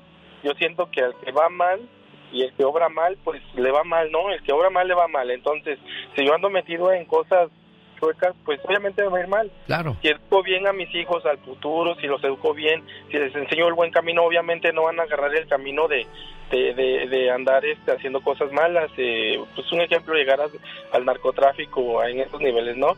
Pero pues lamentablemente aquí en México los, los padres de familia eh, pues no no no creo que no tienen es- esa cultura de educar a sus hijos de, de llevarlos a la escuela de darles este, el po- eh, desarrollarles el potencial para que sean gente de bien. Yo creo que en un 80% depende mucho de los padres de familia que en el futuro los hijos no busquen el camino fácil. Yo desde mi punto de vista creo que, que es más por el lado este humano de como padre de familia educar a mi hijo para que para que no tome este, malos caminos él. Claro. Te voy a decir una cosa, Diego. Es que de qué sirve que cambiemos a un buen gobernante también si la gente sigue siendo la misma. Eh, Tenemos la, la misma gente que se vuelve corrupta, la misma gente que se vuelve floja, que no quiere trabajar, que no quiere hacer cosas. Y es más fácil robar y dañar que, que hacer las cosas bien. Y es que así somos los seres humanos. Eh, Si nos despertáramos pensando en hacer el bien, pues sería mucho mejor que pensar en, en el mal, ¿no? Somos más negativos que positivos. Pero te, te- te entendemos los puntos de vista, ¿no? Y, y no es como que entras a tu casa y le dices a tu hijo, tú ya no vas a salir y tú, mija, no te me vas a vestir así. Y ya puse orden en mi casa. Un país pues se maneja de manera muy, muy diferente. Además, El Salvador, pues, como decíamos, son de dimensiones más pequeñas a diferencia de una república mexicana. Sí, definitivamente. Y bueno, algo que todos pedimos el cambio, todos nos quejamos de, de los políticos, de todo, pero al final de cuentas el cambio empieza por nosotros mismos. Así que comencemos. Exacto. Ya viene Pati Estrada con más informaciones. Quédese con nosotros. Este es el show más familiar. El del genio Lucas. Lucas, el motivador. Esta mañana le mando saludos a Norma Pista en Colton, California. Su mamá Lupita Ramírez le desea felicidades en su cumpleaños. No nos contestó, al igual que Javier Mejía en el Estado de México. Su hermano Eloy quería ponerle sus mañanitas desde Denver, Colorado. Felicidades a todos los cumpleañeros o cumpleañeras, esperando que se la pasen bonito y que cumplan muchos, pero muchos años más. En algunas partes celebran la vida, en otros, desgraciadamente, le decimos adiós. Y en este caso, Olivia Newton-John, quienes somos ochenteros, la recordamos bastante bien con sus canciones como Xanadu o esta que se llama La Gimnasta. Y bueno, pues muere Olivia Newton-John a la edad de 73 años. Protagonizó Vaselina al lado de John Travolta, quien la despidió diciendo, nos veremos en el camino, Olivia. Vaya con Dios. ¿Te acuerdas de estas rolas, Pati Estrada? No. Mi película favorita, Vaselina, claro que ¿Cómo sí. no? Ayer que me impusieron, enteré de... impusieron toda una moda ellos, ¿eh? Sí, sí, sí. Oye, y, y acuérdate que pues era, era la, el- y, era una película que narraba los acontecimientos de las épocas de los 60, 50 y se estrenó por los 80, eh, a finales de los 70 y los 80 y fue todo un furor y además pues marcaron la pauta y vaya que John Travolta de- des- después pues también muy famoso con Fiebre del Sábado por la Noche y todo el mundo disco. Y este pues sí se extraña y dio tristeza saber. Mm, no la conocimos en persona pero llegó a nuestras vidas Olivia Newton-John por medio de su talento su música y su actuación. Pero además de eso nos recuerda una época de nuestras vidas de juventud, Alex, muy importante de nuestra adolescencia. Y es por eso que sentimos nostalgia al saber que pues ya, ya falleció y padecía un cáncer y ya se lo habían erradicado y le volvió. Y bueno, pues descanse en paz, Olivia Newton-John. Sí, caray. Bueno, es la época de los eh, zapatos de, de tacón alto. Eh, Los hombres, ¿eh? Los usábamos. Bueno, yo, yo, yo los vi al, a Manuel el Loco Valdés que los anunciaba y los pantalones acampanados y la famosa terlenca que no se acababa, oye. no, y además no sé si te acuerdas que después de Vaselina surgieron las flans en México y época de Timbiriche y pues fue una época hermosa, divina, que los que la vivimos yo creo que la disfrutamos mucho. Definitivamente, bueno, pues descansa en paz Olivia Newton. Yo, nosotros eh, somos de esa época de los 70s, 80s. No, Serena Medina es de la época de RBD, ¿no? Tú. A ver, déjame quito a, a Olivia. Gracias, Olivia. ¿Dónde está la, la canción de RBD? ¿Tú- de- ¿Cuál es la que conoces de RBD tú? O la clásica, ¿no? Sálvame. Salva. Sí, ya esa época es la de las... No, ya las minifaldas ya habían pasado de moda también, ¿no, Pati Estrada? Sí, no, y yo diría pues, ¿cuál es esa canción de Sálvame? No, pues No, ya yo- ves, es que tú estás fuera de onda. Yo recuerdo desde la onda vaselina, cabá, sentidos opuestos. Entonces tú ya eres de la época de las esqueléticas porque se puso de moda estar flaca, ¿eh? Sí, sí, era cuando andaba todo eso de moda, la bulimia y esas cosas que todas las chicas de- era de lo único que se hablaba y todas Exacto. estaban bien flacas. Bueno, y incluso se dice que Marilyn Monroe era gorda. Ah, sí. que la, si la una pusieran, mujer gorda. exacto, si la consideraran hoy día como algo estético no lo sería porque sus sus piernas y sus caderas eran muy pronunciadas y es que en aquel entonces pues las carnosas eran las socorridas, sino que le pregunten a Lynn May, a Kelly Cachaín y todas esas carnosas de aquellos días, Pati Estrada. Y me imagino yo que eran este naturalitas. Ah, no, sí, sí. E- ese es otro ¿verdad? punto, porque hoy día, hoy día la moda es la cirugía, ¿eh? Ajá, y bueno, pues a, que a la moda quien le acomoda y qué bueno. Exacto, Es que van cambiando los tiempos. Hoy día las pechugonas y las petaconas, bienvenidas sean. Oye, yo me acuerdo que antes los hombres decían chaparrita cuerpo de uva, o sea, porque estabas petacona, ¿no? Sí. O sea, era la moda. Y regresó la moda y tienes a la Kim Kardashian que se quiso poner el vestido de precisamente de Marilyn Monroe y se lo puso. Y creo que lo, lo, dañó. ¿Lo rompió? Ajá, No, ¿en serio? Sí, sí, más Pues ya no, que oye, Marilyn imagínate. Monroe. No, qué ocurrencia. No, y la tuvieron que super mega fajar para que entrara ese vestido, porque no entraba. Oye, Imagínate. Se, qui- se quiso comer una aceituna y no pudo, no le cupo, imagínate. Esta es la radio en la que trabajamos para todos ustedes. Buen día. Cada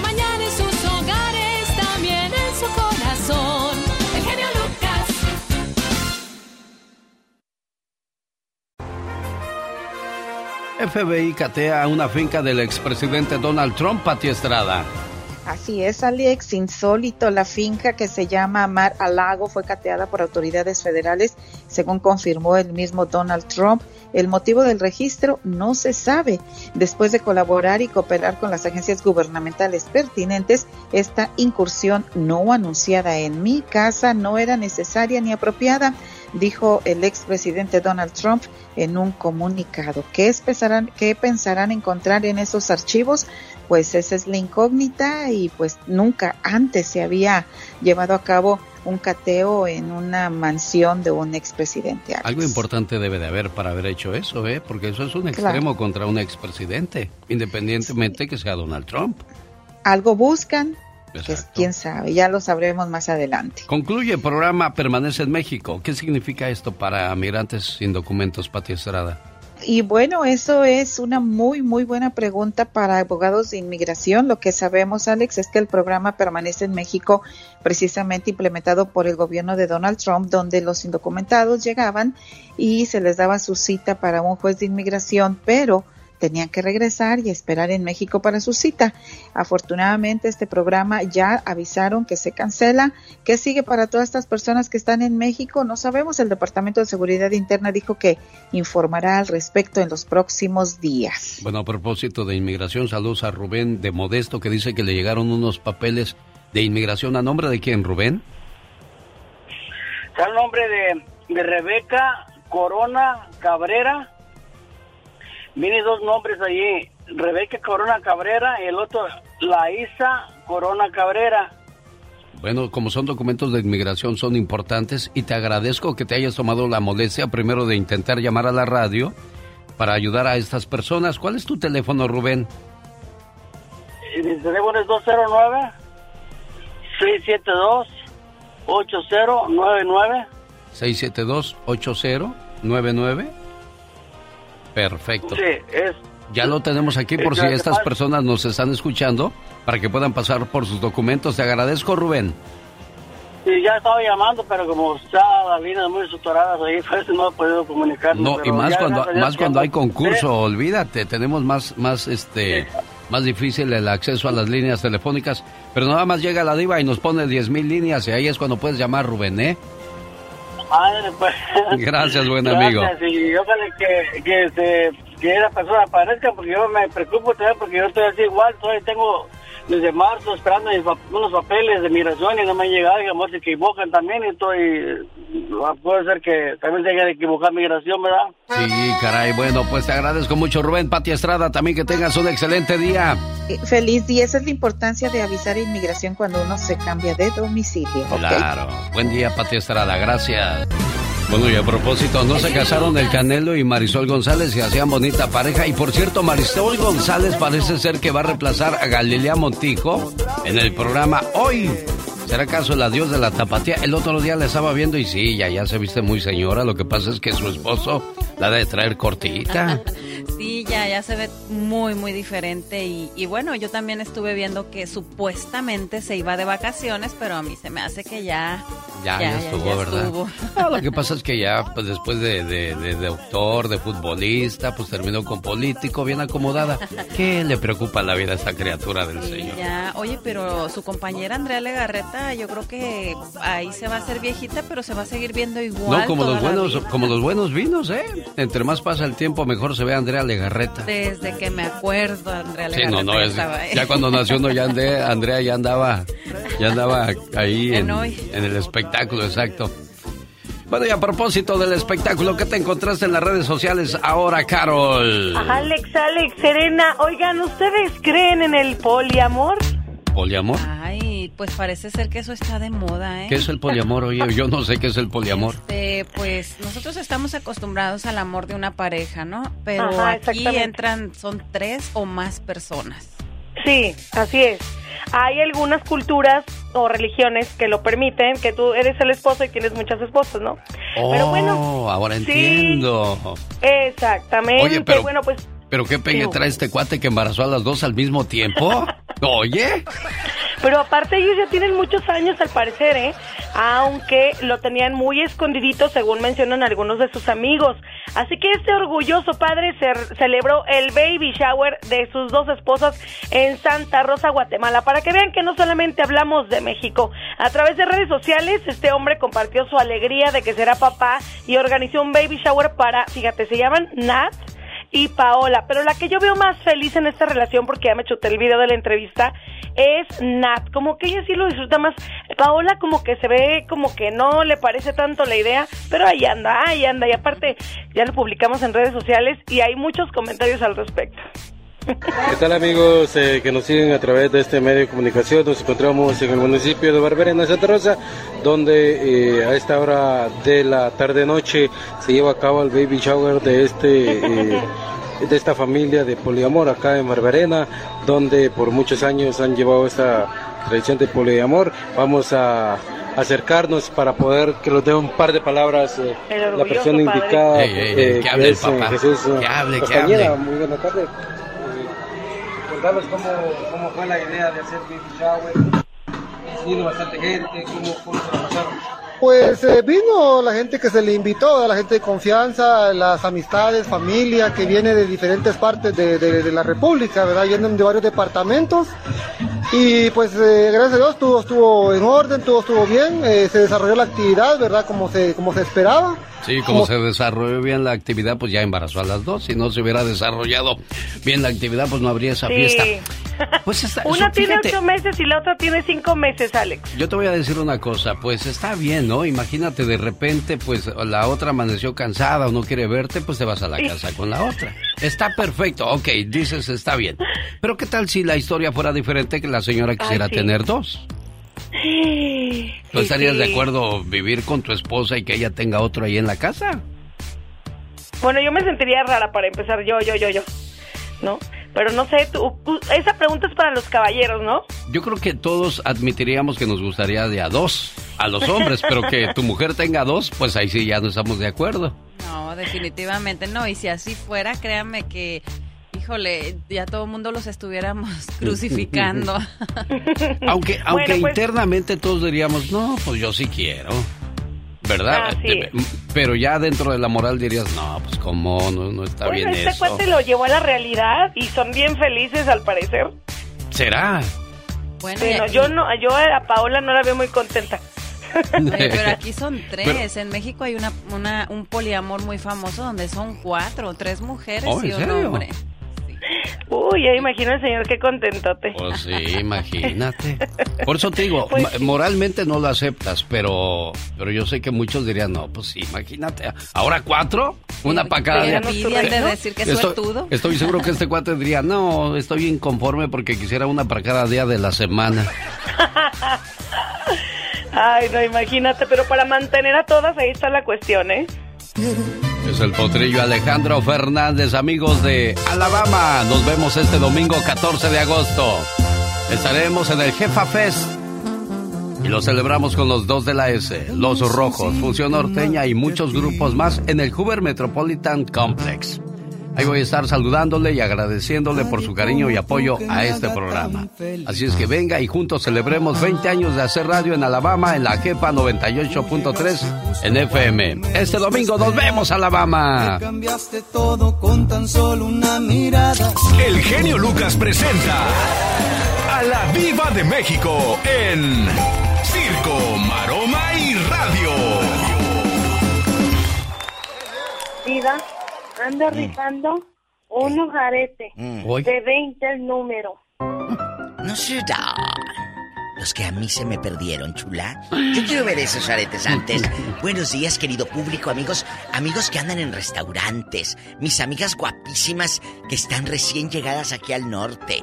O los que andan en la construcción. Los amigos cargando hacia esos barrotes. Ay, qué delicia. ¿Cómo amanecieron? Hola, genio. Hola, Diva. Nada más la veo cómo mueve ese anillo. Diva. Y así como lo mueve, lo bate. Ah, qué rico chocolate. Ay, bueno, y usted Digo, también me- mira cómo esa- le baila. Con esa, con esa manita mover y ese anillo Bueno, y a usted también le baila, mira, pilín, pilín. Ándele. Bueno, mi- si a mí me a mí me brilla, usted le baila. Ey, Les voy a contar que salió igual que a padre, igualito que al padre. ¿Quién diva de México? Juliancito, que no quiere que le digan Juliancito porque ya, ya alcanza el timbre. El hijo de Maribel Guardia y Ey. Joan Sebastián. El cantante exitoso Julián Figueroa. Ah, No se rían. Diva, yo no estoy diciendo nada. Usted es la que provoca que... Olvida que es casado y agarra a besos a una fan. Aguas porque te va a pasar lo que la lomora, que lo hacen garras. Ah, ¿eh? Que anda de eso. chiflado, que lo descubren, que agarró a besos a una fan. Y se le olvida que es casado. Ay, tú. ¿Tú crees que eso es lo que se mira en la fotografía? ¿Cuántas veces no lo habrán hecho? Y no nada más él, muchos. Caray, Porque bueno, los pues- cantantes son muy piruetas, genio Lucas. Pues si la mujer es celosa, sí le va a ir cuando llegue a casa. La verdad. Entonces, tengan mucho cuidado con esos que dicen, mi marido tiene muchas horas extras. No vaya a salir al rato la querida panzona y el niño le apoden el horas extras. Ey, diva. Ah, bueno, nada más el les aviso. extras. Nada más les aviso. Oye, que está en rehabilitación otra vez Raúl Araiza. Eh, mucha presión, mucha gente pues le- lo presionaba de alguna manera y él por voluntad propia, después de que pues eh, se sentía mal porque el alcoholismo es una enfermedad, eh, en rehabilitación otra vez. Qué bueno, qué bueno que, que, que lo toma de esa manera, porque hay mucha gente que no se quiere rehabilitar y dice, No, no, yo no estoy enferma, son mentiras. No, pues sí, si estás enfermo y sí se enferma tu familia también. Así te lo pongo. Qué triste es vivir con un alcohólico, una persona dependiente de drogas, y de eso vamos a hablar hoy en el Ya No, Basta. nada más el alcohólico, genio. Es el que come mucho. También. Es una cosa espantosa. Imagínate vivir con alguien que come y que come y que come y que come y que siempre está comiendo y abriendo y tu casa huele a comida, a pizza, a nachos, a burguesa, a tacos, a doritos. Eso también es una enfermedad. ¿Será, Diva? Claro, genio. Sí. Claro, así como hay cuates que están sas y sas con la mota, la coca y todo, hay gente que está con, con la... Bueno, pues el caso de Juliancito o de Joan Sebastián, las mujeres también son su... Son su Sí, delirio, sí, sí. ¿no? Es una, eso es una adicción cuando tienes dinero, porque imagínate un pobre y adicto a las mujeres. Pues sí, ya. no. Eh, o tienes que tener mucha labia, o tienes que calzar grande. O mucho dinero, Diva de Así. México. No, así bueno, de fácil. La lana, labio o calzas grande. Así, así, de ¿Qué, fácil. qué- qué- qué es lo que quieren? Bueno, ¿qué va a pedir la princesa que quiere la niña fresa? Entonces, esa es la cuestión, porque imagínate, es como el otro día les dije, cuando un fantasma se aparece en una casa de Infonavit, nunca. Siempre se aparecen en las casas Las casas de grandes. los ricos, ¿es de cierto eso? Es cierto. Sí, pues, ¿qué Es les cierto. puede...? En la casa de Infonavit se aparece un cholo con una daga de este vuelo que te roba la pantalla que acabas de comprar en abonos en Coppel. Ay, Diva. La verdad, mi genio Lucas, es la verdad.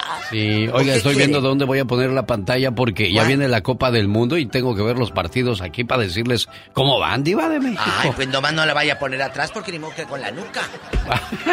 la tiene que poner. Bueno, aquí. que hay gente que tiene ojos por atrás, ¿no se da cuenta qué estás haciendo? Ah, bueno, bueno, es que depende.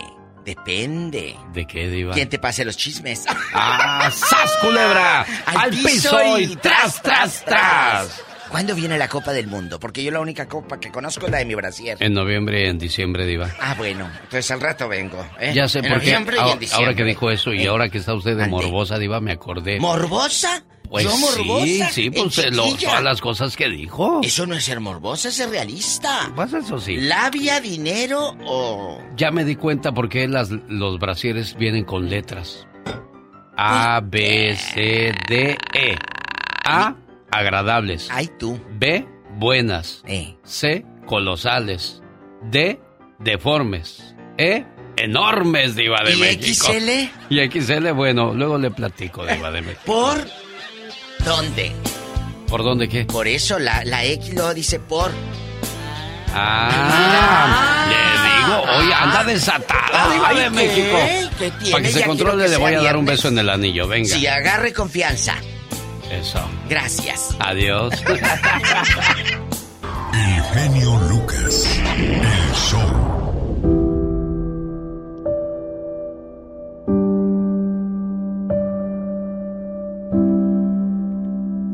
Buenos días, señora Julia.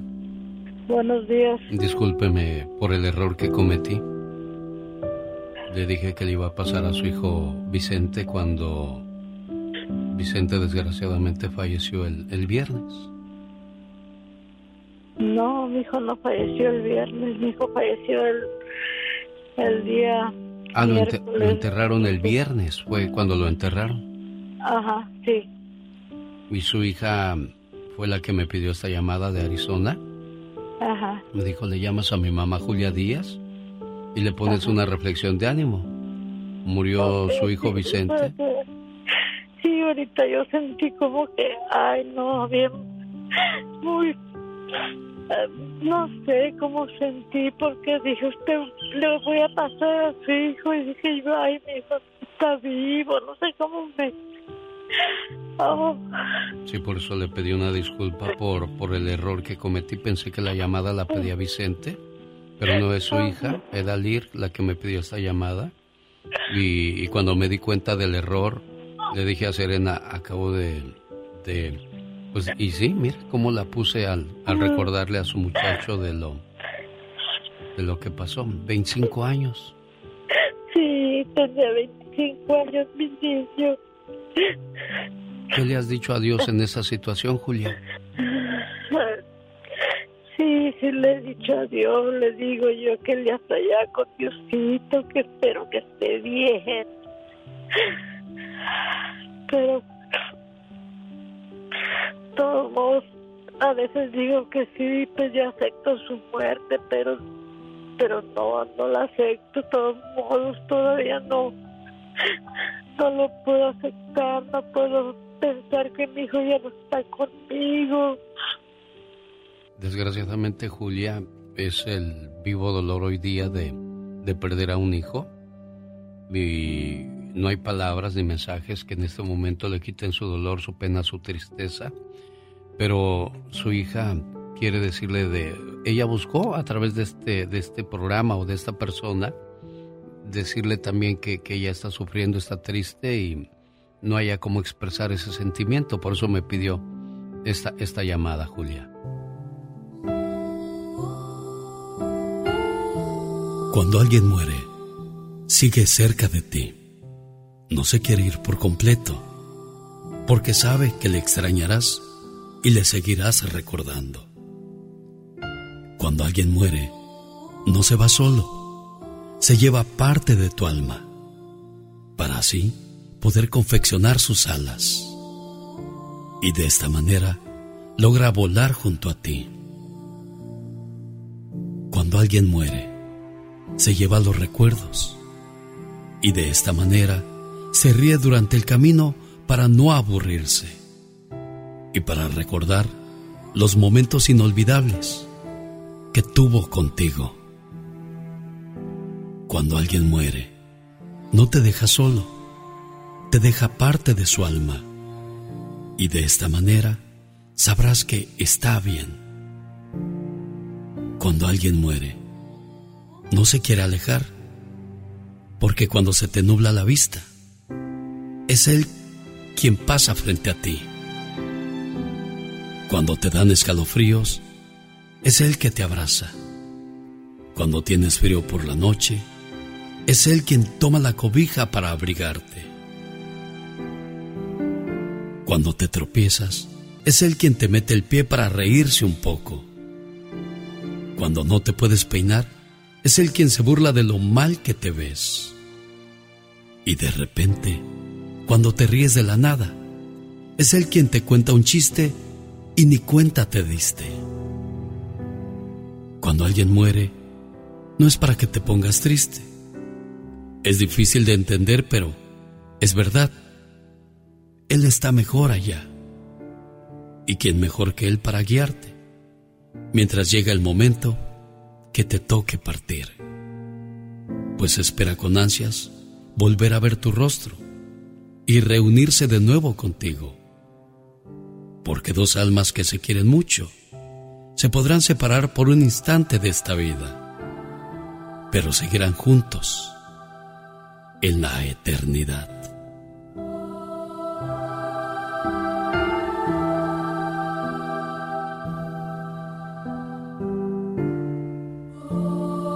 Ahí estás, Julia. Sí, sí, aquí estoy. Dicen que cuando muere una persona que amas, duele el alma y hasta duele respirar. Y te dicen que pasará, pero no, no es cierto. Nada vuelve a ser igual y ese dolor parece interminable. Y pasarán 5, 10, 15 o 20 años y el dolor seguirá ahí como si fuera el primer día cuando lo, lo viviste, Julia.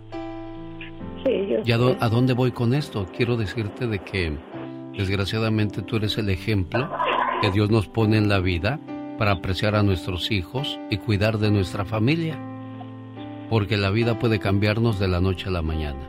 Y tú eres un recordatorio de lo que tenemos que hacer los padres con los hijos, cuidarlos y decirles siempre que los queremos. ¿Eh, amor? Sí, es cierto. Cuídate mucho, preciosa. Gracias por todo. Gracias.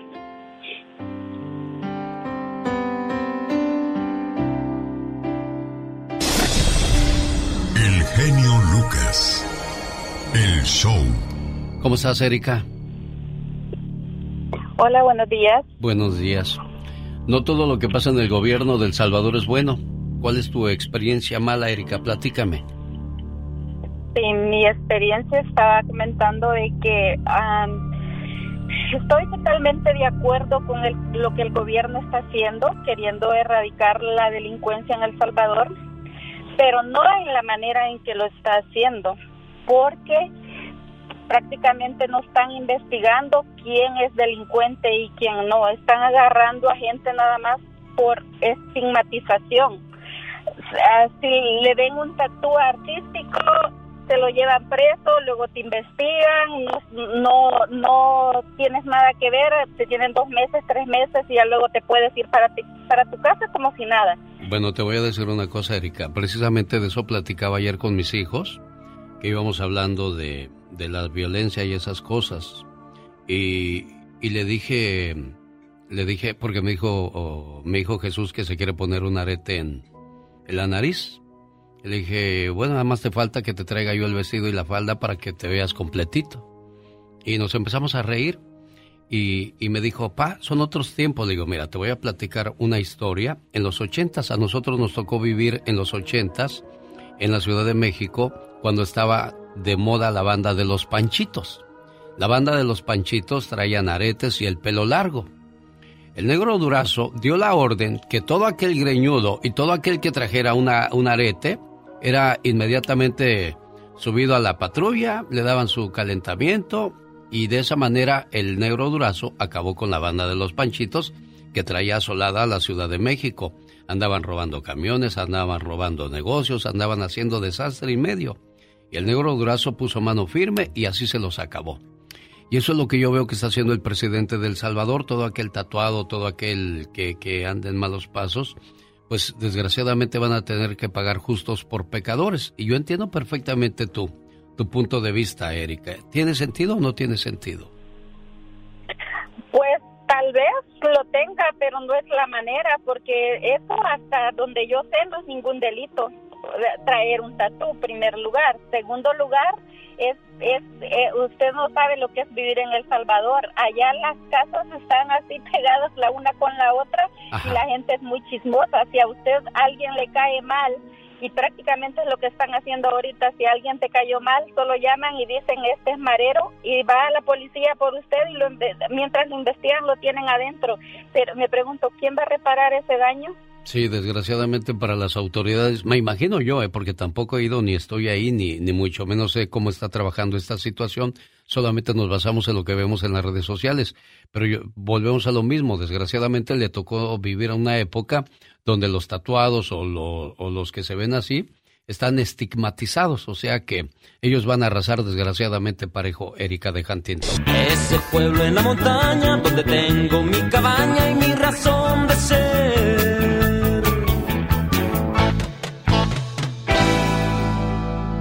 maestro Doggy estuvo en la mañana con el genio Lucas.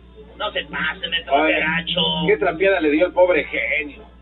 Se pasa, maestro. No se agacho, maestro. ¿Pero el genio qué le hace? Es buena gente. Estoy en el gimnasio. ¿no? pum, pum, pum. Me llama este señor, bueno, su gente, porque que, que quieren hablar conmigo. Ok. El día de ayer te quejaste de que te llamé burro y eso te ofendió según tú.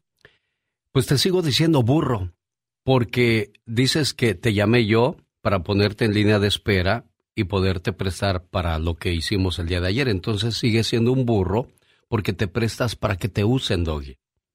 Si yo te llamé para que te usara, entonces eres un ser manipulable y tampoco eres serio en tu programa, que es puro circo. Y yo no necesito de gente como tú que se esté riendo para darle apoyo a la soberbia y a la supuesta sabiduría que manejas. El día de ayer me quedé escuchando tu programa, que lo hiciste de una hora para, para hablar de, lo que habíamos dicho y hecho en este programa, según tú. Y yo al menos tuve la cortesía de decirte las cosas en tu cara, para que te defendieras. Te di la opción de que te defendieras, a diferencia de hablar de la gente a sus espaldas, porque a mí no me diste el derecho a réplica. Por último, dijiste que ibas a hacer show, que yo iba a hacer show de esto, para tener auditorio dando a entender que no hay nada que ofrecer aquí. O sea que si no existe el show de Erasmo y la Chocolata, tampoco existiría este programa porque no tendríamos de qué hablar.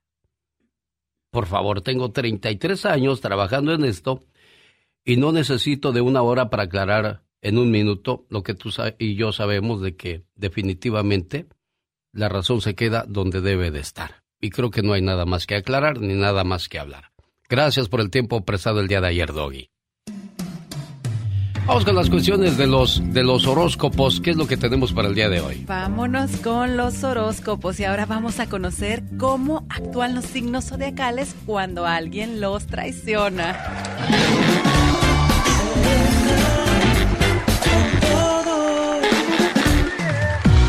Vamos a conocer a los que enseguida de que los traicionan empiezan a armar un plan de venganza, pero así más rápido que inmediatamente. Ellos son cáncer, escorpión, aries y leo. Ahora vamos a conocer a los que les daña tanto una traición que terminan por no confiar en nadie más. Ya así como que dicen, no, no, no, yo ya no puedo confiar en nadie después de esto. Ellos son Capricornio, Virgo, Acuario y Tauro.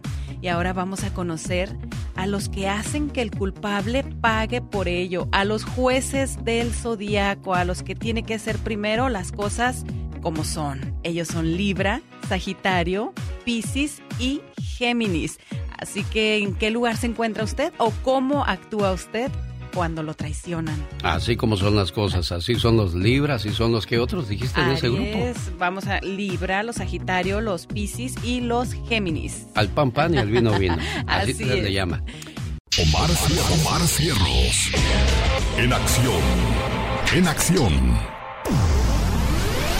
Aquí en el barrio chino de San Francisco, donde convive una comunidad de casi un millón de personas de origen Muestra asiático. que vamos a vivir por años con las consecuencias de Donald Trump. Se me parte mi corazón solo de pensarte.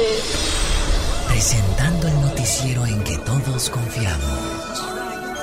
24 horas en 2 minutos.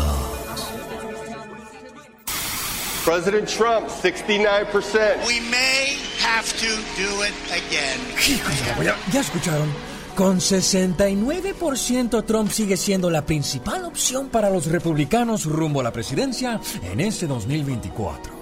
I'm hoping that we can get Trump into the White House. La opinión de los asistentes a esta conferencia política es considerada el mejor barómetro de lo que ocurre dentro del movimiento conservador. Donald Trump. Pero en esta ocasión Trump se tendrá que pelear el puesto para representar a los republicanos con su ex vice president Mike Pence y otros govers de su calaña.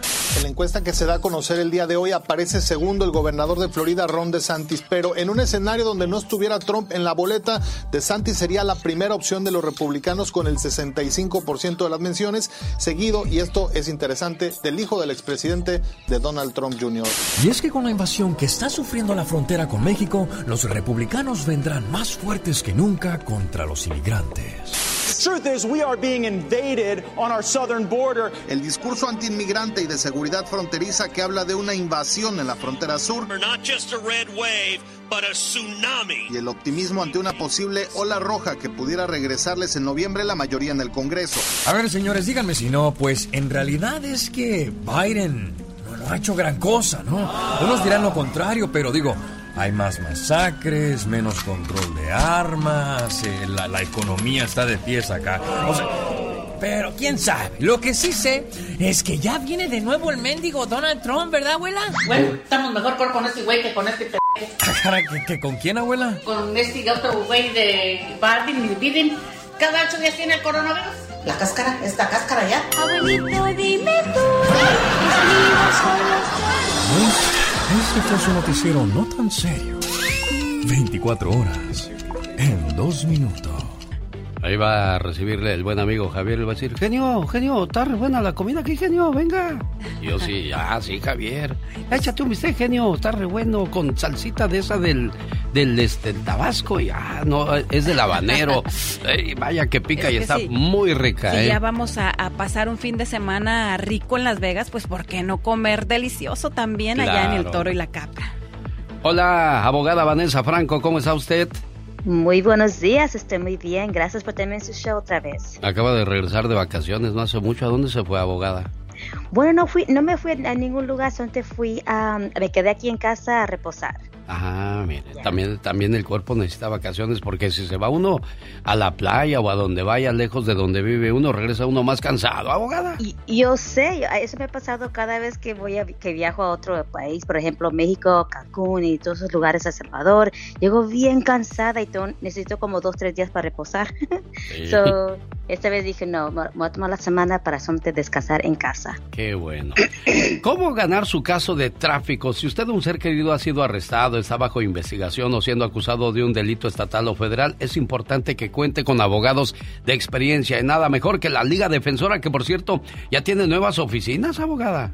Sí, está correcto. Tenemos ahora tres diferentes oficinas en tres diferentes estados, comenzando con Las Vegas. So, si usted tiene un caso allá en Las Vegas, lo podemos representar en Nevada. Incluso también acabamos de abrir las oficinas en Dallas, Texas y también en Phoenix, Arizona. So, si usted tiene- también tiene casos en esos estados, ahí ya estamos listos y dispuestos para ayudarlos a ustedes. Es la abogada Vanessa Franco de la Liga Defensora y hoy vamos a hablar sobre tickets o infracciones de tráfico. Si lo paran por una infracción de tráfico, uno tiene la opción de pelear eh, o pagamos la multa. ¿Qué hacemos, abogada? ¿Qué recomienda? Lo que yo recomiendo es que tiene que pelear ese ticket. Y es muy sencillo. ¿Por qué va usted a pagar una multa de 300 hasta 500 dólares?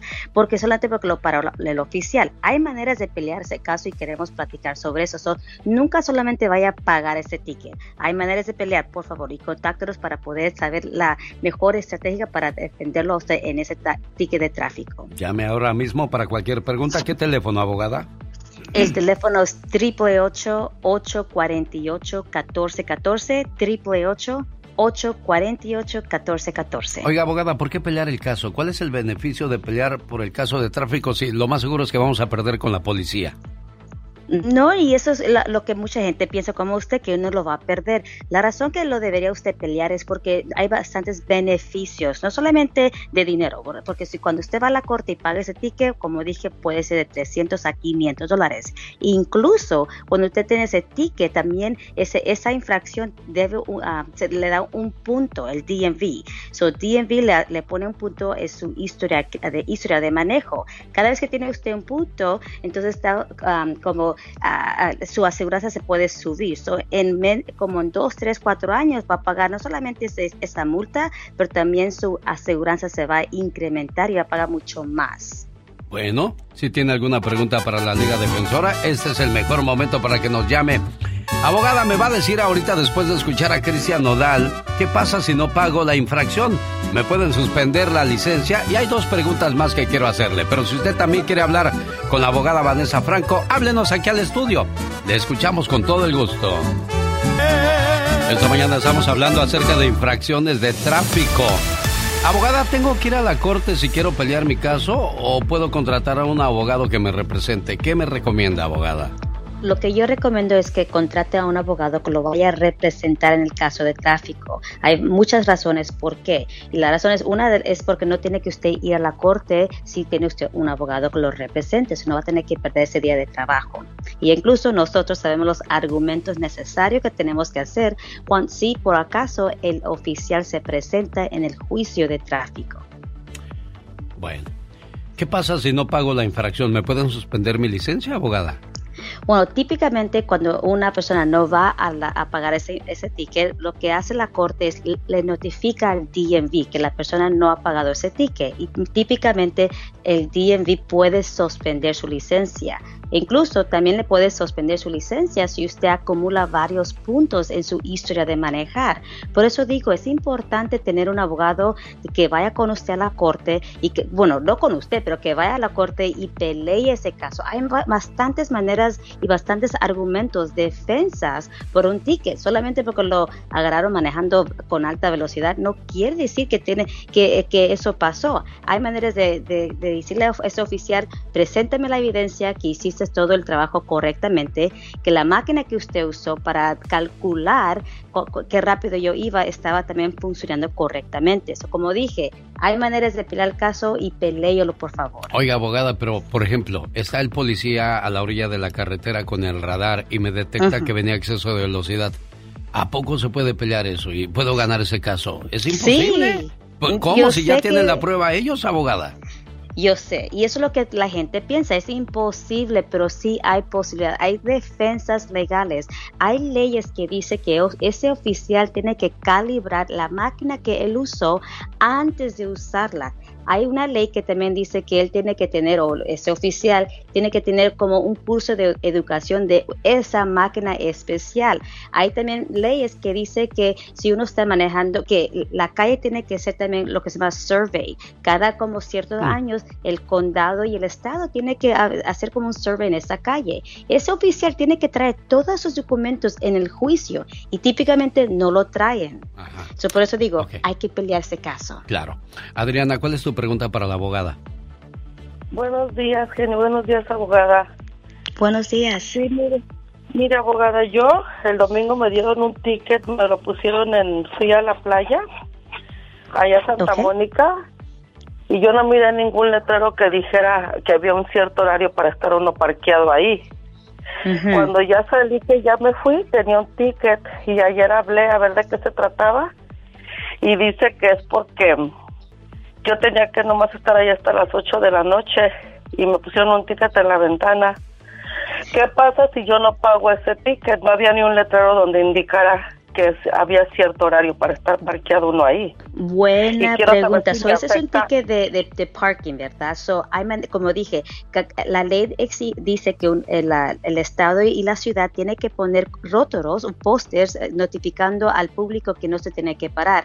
Si no había un poste, un, un algo diciendo que no podía usted estacionarse durante esa hora, entonces se toma fotografías de ese, ese lugar donde usted estaba estacionada para demostrárselo a la ciudad. So, cuando te- agarra usted ese ti- tipo de ticket de parking, uno lo puede pelear también por ah, hacer una carta escrita demostrando la evidencia. Y también se puede hacer la misma cosa cuando son de ticket de tráfico. Se hace una carta haciendo todos los argumentos legales en la carta y se le manda a la corte y la corte tiene que contestar en 30 días. Si no lo contesta, entonces usted automáticamente gana su caso.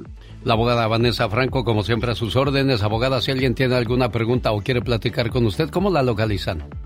Ah, por teléfono, por supuesto, para hacer esas consultas compe- completamente gratis, que es el 888-848-1414, 888-848-1414. Gracias, abogada. Hasta la próxima. Aquí estamos.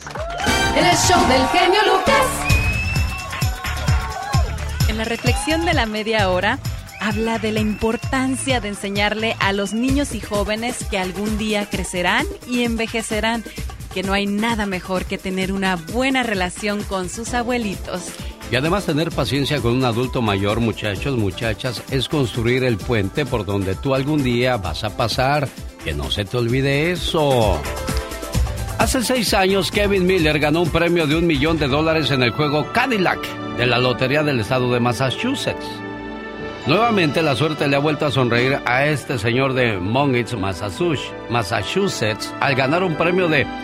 Es que lo, lo estoy diciendo con coraje porque yo no me he ganado ni 10 dólares en la Y él lotería. ya van dos Y él ya se ganó un millón de dólares y ahora resulta que ganó un premio de 25 mil dólares anuales de aquí hasta que se muera. Ay, mira, ya le resolvieron la vida al señor. Entonces, por eso te digo, hasta coraje me da a mí hablar de esas cosas. Suerte. Circo, maroma y radio. Diva, el Satanás estaba lambiendo todos tus anillos. Ah, no. Eso Ay, sí lo que no. siento por el genio Lucas. Va a ¡Sácate, las babas ¡No del gato, hagas eso! ¡Ay, no! Oye, estoy escuchando al genio que intenta marcarle a gente para los cumpleaños, ya sabes, la añoranza, el recuerdo. Entonces no contesta la persona hasta tres, cuatro veces. Y le digo a- al genio y a Serena, ha de pensar que es Coppel y por eso no contesta. ¡Ay, diva! ¿Cómo amanecieron? ¿Eh? ¿Cómo amanecieron? Con la sonrisa de Que oreja no a estés oreja. tocando los anillos de la diva porque esos ya me pertenecen. Ándele, hasta Estoy que me muera. con Hasta que me muera. diva. Hasta que me muera. Pero si se muere usted primero. Ay, me los echa mi cajón, diva, Ay, por sí, favor. ándale ahorita. Oye, pues hoy vamos a hablar, de- dejando de bromas, amigos, de personas alcohólicas, enfermas, porque es una enfermedad. ¿Sabe, ¿Sabe qué es lo que pasa, Diva? El día de ayer me llamó una, una mamá desesperada. Dice que ya no sabe qué hacer con su hijo. Y, y sus hijos le dicen, pues ya déjalo, mamá. ¿Cómo puede una madre dejar a un hijo en, en esa situación? Es cuando más la necesita. Lo que pasa es que el muchacho lo dejó la mujer, cayó en la depresión, de por sí ya tomaba, y luego con eso pues le, le creció más el amor al vicio. Yo no sé qué sienta una persona borracha, a lo mejor se olvida de todo, a lo mejor se pierde eh, No sé. no Bueno, sé, para yo empezar, no- no ¿quién sé, le paga puedo. el vicio? Ojo, ahí hay varios, varios eh, eh, factores. ¿Quién te paga el vicio? Es que si no trabaja, ¿de dónde saca? A lo mejor la misma Roba. mamá le da. Ese es un error también. Ahí te va. Roba, pide prestado, tiene que poner la cara de baqueta y de buena gente ante los amigos que conoce. Lamentablemente, hay muchas, muchas personas que engañan, mienten para tener para su vicio. Y eso es muy triste. ¿Cuántas historias hemos escuchado o conocemos, amigos? Muchas, ¿verdad? Yo quisiera que hoy en el Ya Basta, en un ratito más, en una hora, aquí con el zar de la radio Diva. y su amiga la diva de México, guapísima y de Diva. mucho dinero. No me llevo así con Bueno, usted. Ay, sí, bueno, entonces, que nos cuente. ¿Creció en un hogar con un padre alcohólico? Ah, porque el alcohólico dice que no es cierto. No soy borracho. Ah, ¿no Pero, eres borracho? ¿Qué, qué dice esta mamá? ¿Cómo ayudaron a su papá o a su hermano o algún familiar a salir del vicio? Le cambié la voz porque, pues, a uno le da pena que sepan que tiene ese tipo de problemas, Diva. Sí, pero no pasa nada. eh, no pasa nada, ni que fueran tan famosos para que los conocieran. No es eso, Ah, Diva, bueno, es el bien, problema, es la situación Es cierto, que vive la genio, es gente. que usted es muy bueno. Y es que, pues, no es... ¡Ay! ¡Satanás, te controlas! ¡Que vamos a oír la voz! Es que estaba yo hablándole Ay, así mira. descuidado, sí, estoy tratando de agarrar el- uno de sus anillotes. Ay, agárrelos. Un saludo para mi querido Jaime que nos escucha y mi querido Esaú que vienen escuchando a todo volumen en bastante aquí en California. Nos vamos con el audio, chicos. Verás que me siento bien mal, no hay qué hacer con él. Lo llevé a terapia, no quiso ir, se bajó del carro, ya no quiere ir. No quiere ayuda, genio, ¿qué hago? ¿Cómo puedes ayudar a alguien que no quiere ayuda, Diva? ¿Cómo puedes eh, decirle Mira. que es por su bien? ¿Cómo lo haces entender? Diciéndole, dejando de decirle, te voy a ayudar. Tú solito, perdón amigos, pero es la verdad. Tú solito al final del camino te vas a dar cuenta que necesitas ayuda. Está como el que, eh, eh, el que no tiene hambre y le dices, tienes que comer y tienes que comer. No quiero, no quiero, no quiero, no quiero. Ya cuando le dejas de ofrecer, le va a dar hambre, va a ir solito por la comida. Así este señor va a ir solito por la ayuda. Sí. Ojalá. ¿Qué más, señora? No quiere ayuda, genio, ¿qué hago? Tengo miedo que le pase algo y pues anda en la pura calle peleando y con sus vicios y, y bien mal. Digo, ¿qué hago? ¿A dónde? No tengo familia aquí, nomás estoy yo solita y no encuentro ah, la verdad. Mis hijos me mandan con terapistas que porque ellos no pueden hacer nada por mí. Qué desesperación, Diva. Y es que es un hijo, ¿no? Es algo que eh, quieras, bien o mal, los hijos de este, para nosotros son lo, lo más valioso, lo más importante. Cuando le preguntan a una mamá que cuál es el hijo que más quiere, dice el que, el que anda descarriado. Porque los que están bien, bendito sea Dios, se saben cuidar, pero este que anda perdido, ¿cómo lo ayudas, Diva? Ahí está un, ahí está un lado del alcoholismo.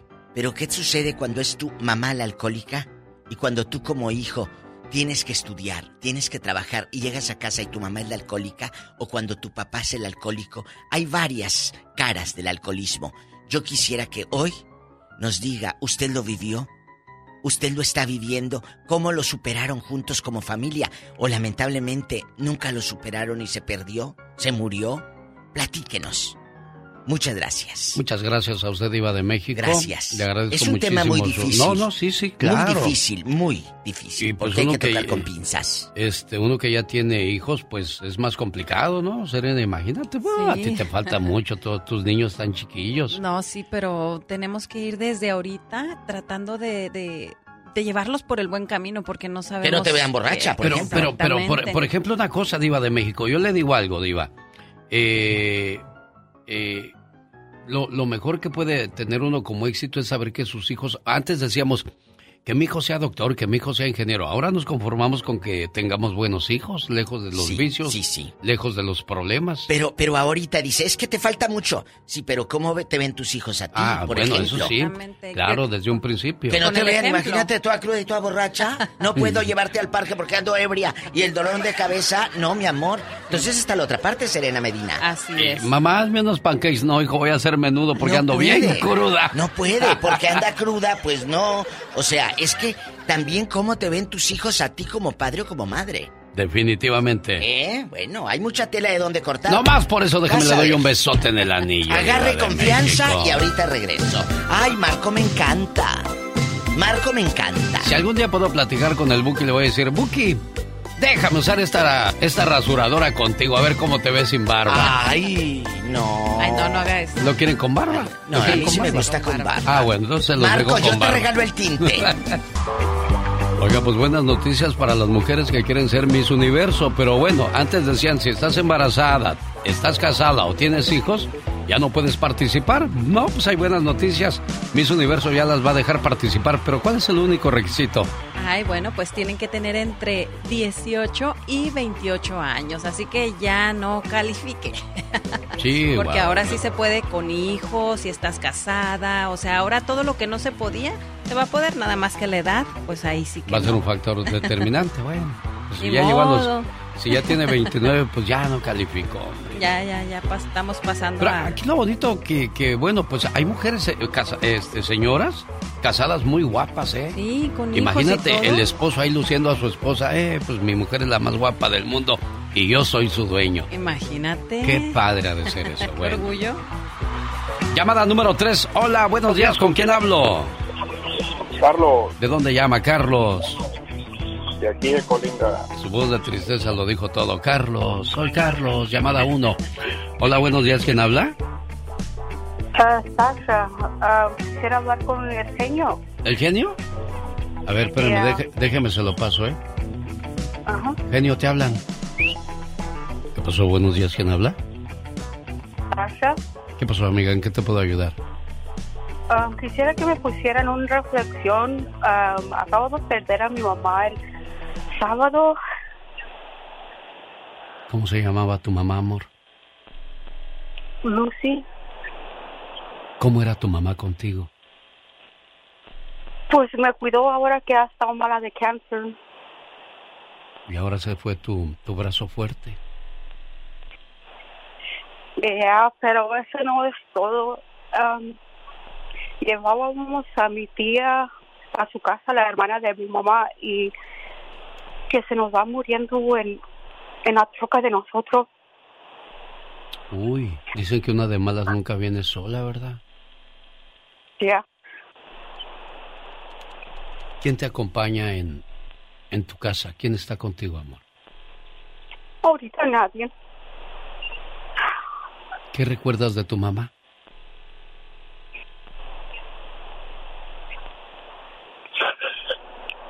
Ay, no. ¿Se vale llorar? ¿Estás llorando por un personaje muy importante en tu vida, amor?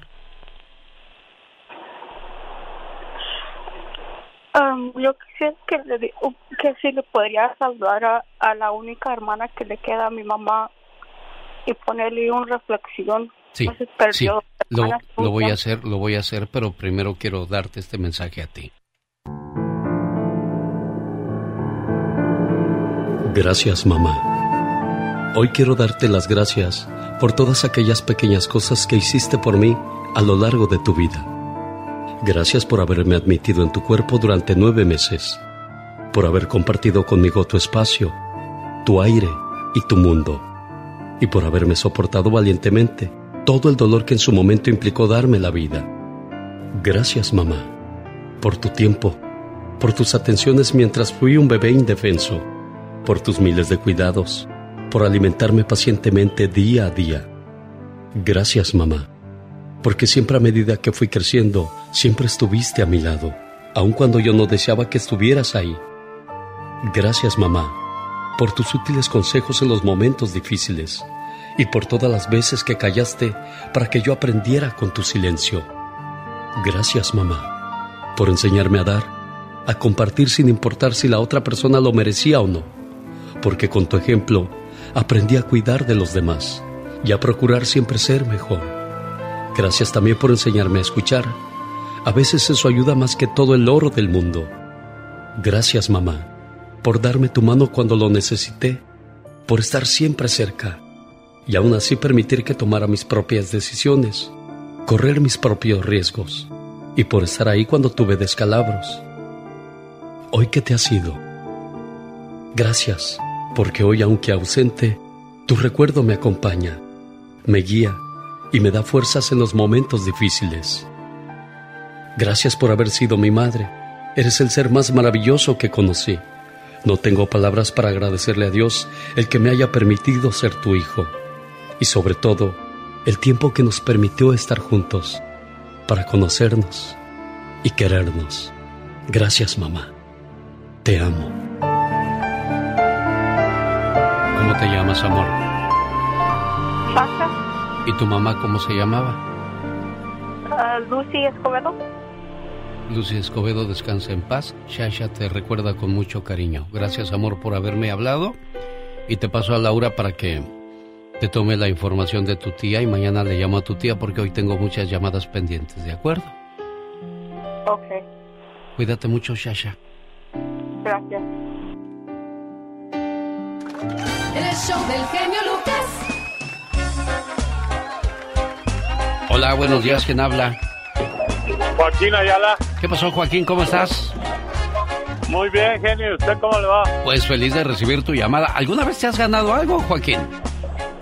Ah, sí he ganado unos boletos para Disney contigo, Alex. Ah, mira, y ahora, ¿cómo te caerían dos mil dólares? Oh, pues imagínate con esta crisis, con esta... No, pues bien, bienvenidos, ¿verdad? sí, hombre. Oye, ¿alguna vez has ganado tú algo en un concurso? Ay, no, yo nunca me he ganado Ni en la nada. lotería ganas. No, nunca Fíjate. me he ganado nada. Fíjate que el otro día escuché a, al Erasmo que comentaba acerca de, de la lotería. El día que se jugaron los mil millones de dólares, ¿no? Todo el mundo loco Sí, queriéndose sí, sí, ganar la todos lotería. queríamos. Y decían algo que tiene mucho sentido. Fíjate que, que cuando hay un premio grande hay más personas jugando y menos son tus probabilidades de ganar. Es como cuando juegas la lotería de el arpa, el sol. Si juegan dos, tres, hay más probabilidades de ganar. Claro. Pero si hay 15 o 20 jugando, Uy, no. no, pues se pone más de a peso la situación. Un saludo para ellos, son, son mis amigos al final del día. Se diga lo que se diga o se haga lo que se haga, para mí siguen siendo mis amigos. No le hace, ríanse de mí. Ya llegarán a mi edad, chamacos. Ya llegará. El genio Lucas. El show.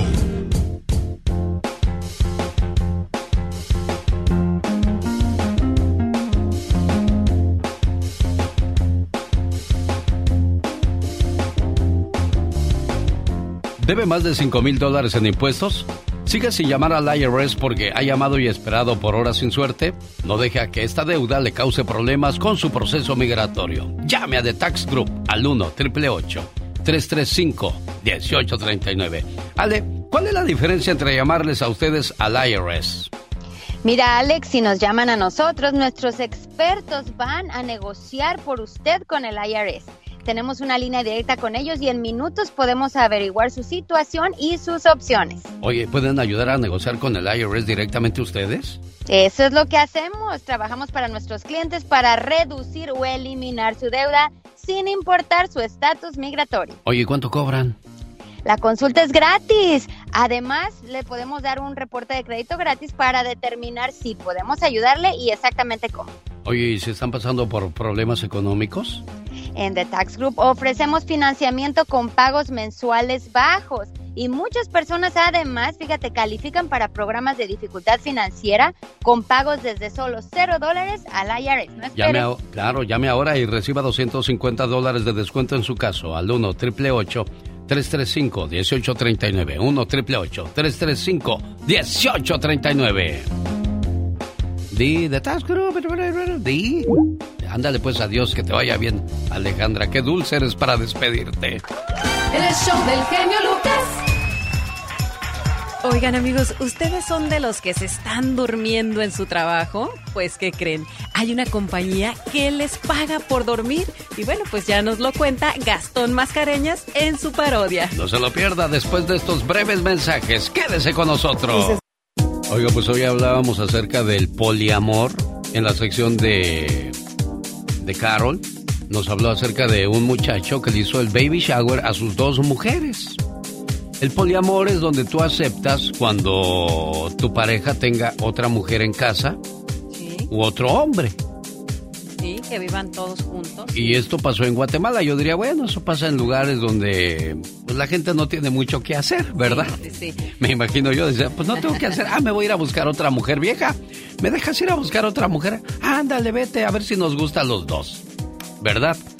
Pero resulta que en Estados Unidos existe la historia del poliamor. Bueno, en México. ¿Una radio Unidos, escucha? Pero estábamos hablando también de que habíamos escuchado solamente historias sobre un hombre que vive con varias mujeres, pero nunca de una mujer que vive con varios hombres.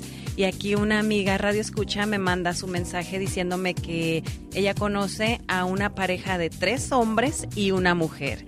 Y ese hombre es su papá. Su Ajá. papá vive con una nueva mujer y ella tiene viviendo ahí a su ex y a un amigo de su papá. O sea, tres hombres, una mujer. Caray. Bueno, me escribieron y, y yo quería la opinión de dos mujeres porque yo no sé cómo responder a esta carta que me mandó Leticia. Dice, por favor, quiero que me dé su punto de vista, pero voy a tener dos mujeres en el estudio y que ellas me ayuden a decidir el, el- lo, que, lo que pide Leti. Y en Estados Unidos estamos en MLC Radio 86 estaciones de radio a lo largo y ancho del territorio de la Unión Americana ¿estamos correctos amigos? Maravillosa, sí, maravillosa la tecnología porque gracias a YouTube y todo lo de las redes sociales ya no sabemos ni dónde y en manos de quién estamos, Gustavo Adolfo Infante. Exactamente, amigo, pero mira, lo único que sabemos es que eh, todo por servir se acaba y acaba por no servir. Estuve yo en el puerto de Acapulco, como te comentaba ayer, y fui a ver a Cristian Castro, fui a ver al costeño y demás, y el domingo me fui hacia el pie de la cuesta, que es un, un lugar que queda una hora de Acapulco, casi saliendo hacia pie de, pie de la cuesta, está la casa de Margarita Portillo. ¿Quién es Margarita Portillo? La esposa de Andrés García, ella tiene su casa y Andrés tiene las suyas. Y me encontré un Andrés García muy debilitado, muy flaquito, con, tiene cirrosis, tiene diabetes y con una tremenda diarrea eh, y ha bajado muchos kilos, apenas puede caminar Andrés García, apenas puede hablar y esa es parte de la conversación que tuve en exclusiva del show del genio Lucas con Andrés García. La relación con tus hijos, ¿cómo está? ¿Igual? Peor. Peor. Eh, Eso, eso no está. No. No funciona. Amenazando a la familia. Eso es no tener. Y eso sí, para suelo, no tienes. Y cuando quieras, ya te lo dije una vez y tú te rajaste. Nos partimos en la en la Plaza del Carmenel y saliste con la mariconería de decirle a los periodistas si no estamos en la época de, de- los duelos del oeste. Pues yo la puedo revivir. Y o te defiendes o te meto balazo en los Ay, señor Andrés García, ya, pues ya, ¿qué más podría ser a estas alturas del pa- Pero qué triste es ver a un. Pedro, a un Pedro Navajas así, lo recordamos así en la película de Pedro Navajas, ahí ponderante y dominando a las mujeres, y ahora el Chanoc, eh, el de Tuvo Nadie, Andrés García, el magnate. Y fíjate que sí es doloroso verlo, amigo, es doloroso verlo. Por eso en ocasiones uno piensa que en la vida hay que llevar una buena calidad de vida porque somos lo que hicimos y lo que comemos y lo que y cómo nos portamos. Y el maestro Andrés García eh, anduvo por mucha terracería muchos años de su vida. Bueno, ayer me invitaron a ver a los Bookies el 18 de agosto a la ciudad de Los Ángeles, California, y me dijo Abraham, aquí está Pablo Montero que también va a ir, te quiere invitar. Y ya me pasaron a Pablo Montero. ¿Qué onda, Pablo? Dice, aquí en Los Ángeles. Y oye, que andan diciendo muchas cosas de ti. Dijo, ah, son puras mentiras. ¿Es cierto eso o Gustavo Adolfo Infante? No, no, no, no. La, la, la realidad es otra. Platiqué con- ayer con Pablo Montero y la realidad es que Montero se calentó cuando una reportera de Saltillo, Coahuila, les dice, hoy vas a estar a una clínica de recuperación de adicciones y se calentó Montero, le quitó el material, la encerró a la reportera. Esa, es- esa es la realidad, Pablo. Pablo es otra cosa y es muy amigo mío, es amigo mío personal, pero no puedo defender lo indefendible, genio querido. Escucha a Pablo Montero, por favor. La verdad es que como ya no convivo mucho con él, ya no, no sé. La verdad que no sé. Te digo que lo vemos muy poco. O sea, lo vemos cuando lo tenemos que ver y cuando lo ven es para disfrutar a las niñas y está con las niñas. Bueno, en ese caso es su, su ex hablando de él. Eh, eh, es Carolina hablando de él porque tiene dos hijas con ella y lo tiene demandado. Entonces, bueno, eh, es todo, es todo un relajo ahí entre Carolina y Pablo y Pablo Montero. Oye, amigo, vámonos con un cantante excepcional. ¿Qué tal canta el gallito feliz, eh? Eh, Cristian Castro. También lo entrevistaste. ¿Qué te, qué te dijo Cristian Oye con sus looks y sus, sus desvariadas que anda dando Cristian Castro? Creo que debería de hacer mejores canciones que andar haciendo ese tipo de, de, de, de cosas o de cambios drásticos de personalidad, está ¿no? loquito, está como loco Valdés. Mm. Es, eh, no niega la cruz de su parroquia del loquito Valdés. Platicamos con Cristian Castro y se le preguntó si ya desbancó a Luis Miguel de sus memes, de sus looks y, y, y de todo. Cristian Castro. Oye, no, para nada. Nunca, nunca llegaré a la estrella que tiene mi Luis. Eso lo sabemos todos, ¿no? Yo creo que el carisma que nos da Luis Miguel, ojalá que yo pudiera dárselo en algún momento a todos ustedes. No está sin cabello, pero allá abajo no, allá abajo. Ah, tratamiento, No, allá abajo también me lo pinto. Con mi hija, no, pues eh, algunos ¿Se tomaría fotos así o qué? Que no, puedo- no puedo seguir, no sé qué pasó. Pues sí, oye. No, oye, es que siempre dando la nota a Cristian Castro, ¿no? Muchachas, les gustaría investigar. Aquí tengo dos mujeres. Les gustaría investigar si Cristian Castro. ¿Se, se pintó todo Se para pintó, sí. No, yo no, gracias. No, a mí tampoco paso, la verdad. Ah, Hay pero si, fuera Luis, pero si fuera Luis Miguel. Ay, no, ahí lo pensaríamos. ¿Ves, ves la falsedad de la gente, Gustavo Adolfo Oye, Infante? oye, genio, es que yo creo que Cristian se, se dejó igual el tablero que el, el, el tablero que la alfombra. Sí. Peluche en el estuche, ¿no? Oye, ¿no te, ha- ¿no te ha entrevistado el escorpión dorado a ti, Gustavo Adolfo Infante? Ahí anda, en el, en el portal del Escorpión Dorado está la entrevista que me hizo a- a- arriba de su automóvil, el rey del Internet, el dios del Internet, el Escorpión Dorado, y yo también lo tuve por acá, está muy chistoso, Alex Monti, que es el Escorpión Dorado, es un buen amigo, y este, un cuate muy inteligente, ¿eh? Sin duda alguna, lo mismo decía el día de ayer el señor David Faitelson. Él es Gustavo Adolfo Infante. Y la última palabra. Te abrazo, amigo, gracias, buenos días. Fotos y recuerdos. Los errores que cometemos los humanos se pagan con el ya basta. Solo con el genio Lucas.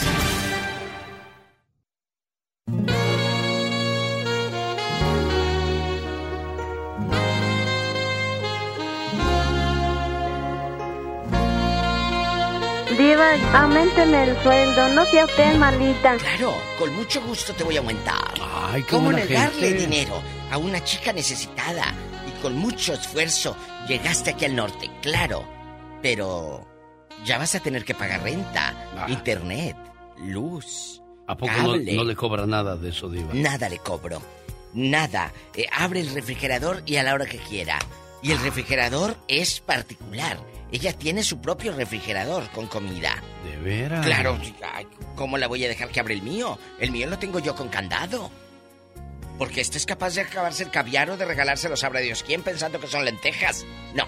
Amigos, hoy vamos a hablar de los borrachos. Esa gente que lamentablemente uno dice, viejo borracho, no. Tú no sabes qué hay detrás de ese hombre que está ciego de alcohol. Tú no sabes qué heridas carga. Sí. O esa mujer que lamentablemente llega y, y llega borracha y los hijos la ven alcoholizada, la ven eh, eh, de alguna manera en malas condiciones. Hay mucha tela de donde cortar. El hijo que es alcohólico y el padre no es alcohólico, la madre no es alcohólica y el hijo sí lo es. El padre que es borracho, pero hasta las trancas, y el hijo no es borracho. O sea, no son patrones que se repitan siempre. No. Son mentiras. No, porque desgraciadamente si, si el hijo es alcohólico y el papá no, las, las amistades influyeron mucho en él. Ahora, al revés. ahora también diva de México, si vienes de una depresión, por ejemplo, se te murió tu mamá, tu papá, un hijo, una hija, o te deja la mujer, o te deja tu hombre, pues piensas que el alcohol es la mejor salida. Y al principio, bueno, pues te ayuda, te relaja, pero después ya es otra y otra y otra hasta que te quedas atrapado en el vicio. Ahí sí ya está el problema Y te mayor. quedas, te quedas en dificultades. Yo quisiera que el día de hoy el público nos haga favor. Amigos, de verdad, este segmento es un grito a la soledad, a la desesperación, a la ansiedad, al miedo, a no quedarse callados. Nos hemos quedado callados muchas veces para no herir, nos hemos quedado callados muchas veces para no quedarnos solos, nos hemos quedado callados muchas veces, a veces hasta por falta de dignidad. Hoy no te quedes callada ni callado, es el momento de expresar, de sacar y de sanar, porque sabes que cuando uno habla, sanas el alma, cuando uno habla te liberas. Esa mamá me llamó ayer y me dijo, genio, ¿qué hago? Mi hijo está en las calles y lo quiero ayudar, pero no puede, no quiere. De veras que me siento bien mal, no hay qué hacer con él. Lo llevé a terapia, no quiso ir, se bajó del carro, ya no quiere ir. No quiere ayuda, genio, ¿qué hago? Tengo miedo que le pase algo y pues anda en la pura calle peleando y con sus vicios y Qué sufrimiento para una mamá tener a un hijo en esas circunstancias diva de México. Y yo, yo no entendía, un día leí una frase, porque yo me la paso, busque busque información para compartir. Quisiera tener la sabiduría de todos los días poder escribir todo, pero no, tengo que recurrir a, a ayudas, ¿no? Para darme un apoyo. Y, leí una frase que yo no la entendía. A mí no me preocupa los hijos que están en casa, me preocupa el que anda afuera, el que anda perdido. Ese es, ese es el que me alegra cuando regresa a casa. Yo decía, no, deberían de alegrarte todos tus hijos. Pero ahora entiendo que los otros hijos están bien porque incluso hasta los hijos le dijeron, mamá, ya déjalo, no quiere que le ayudes, déjalo ya, que se vaya, que se pierda. O sea, no, para uno como hermano dice, pues sí, pero tú como papá no puedes tomar esa decisión, vas a luchar por tu hijo hasta el último minuto, diva.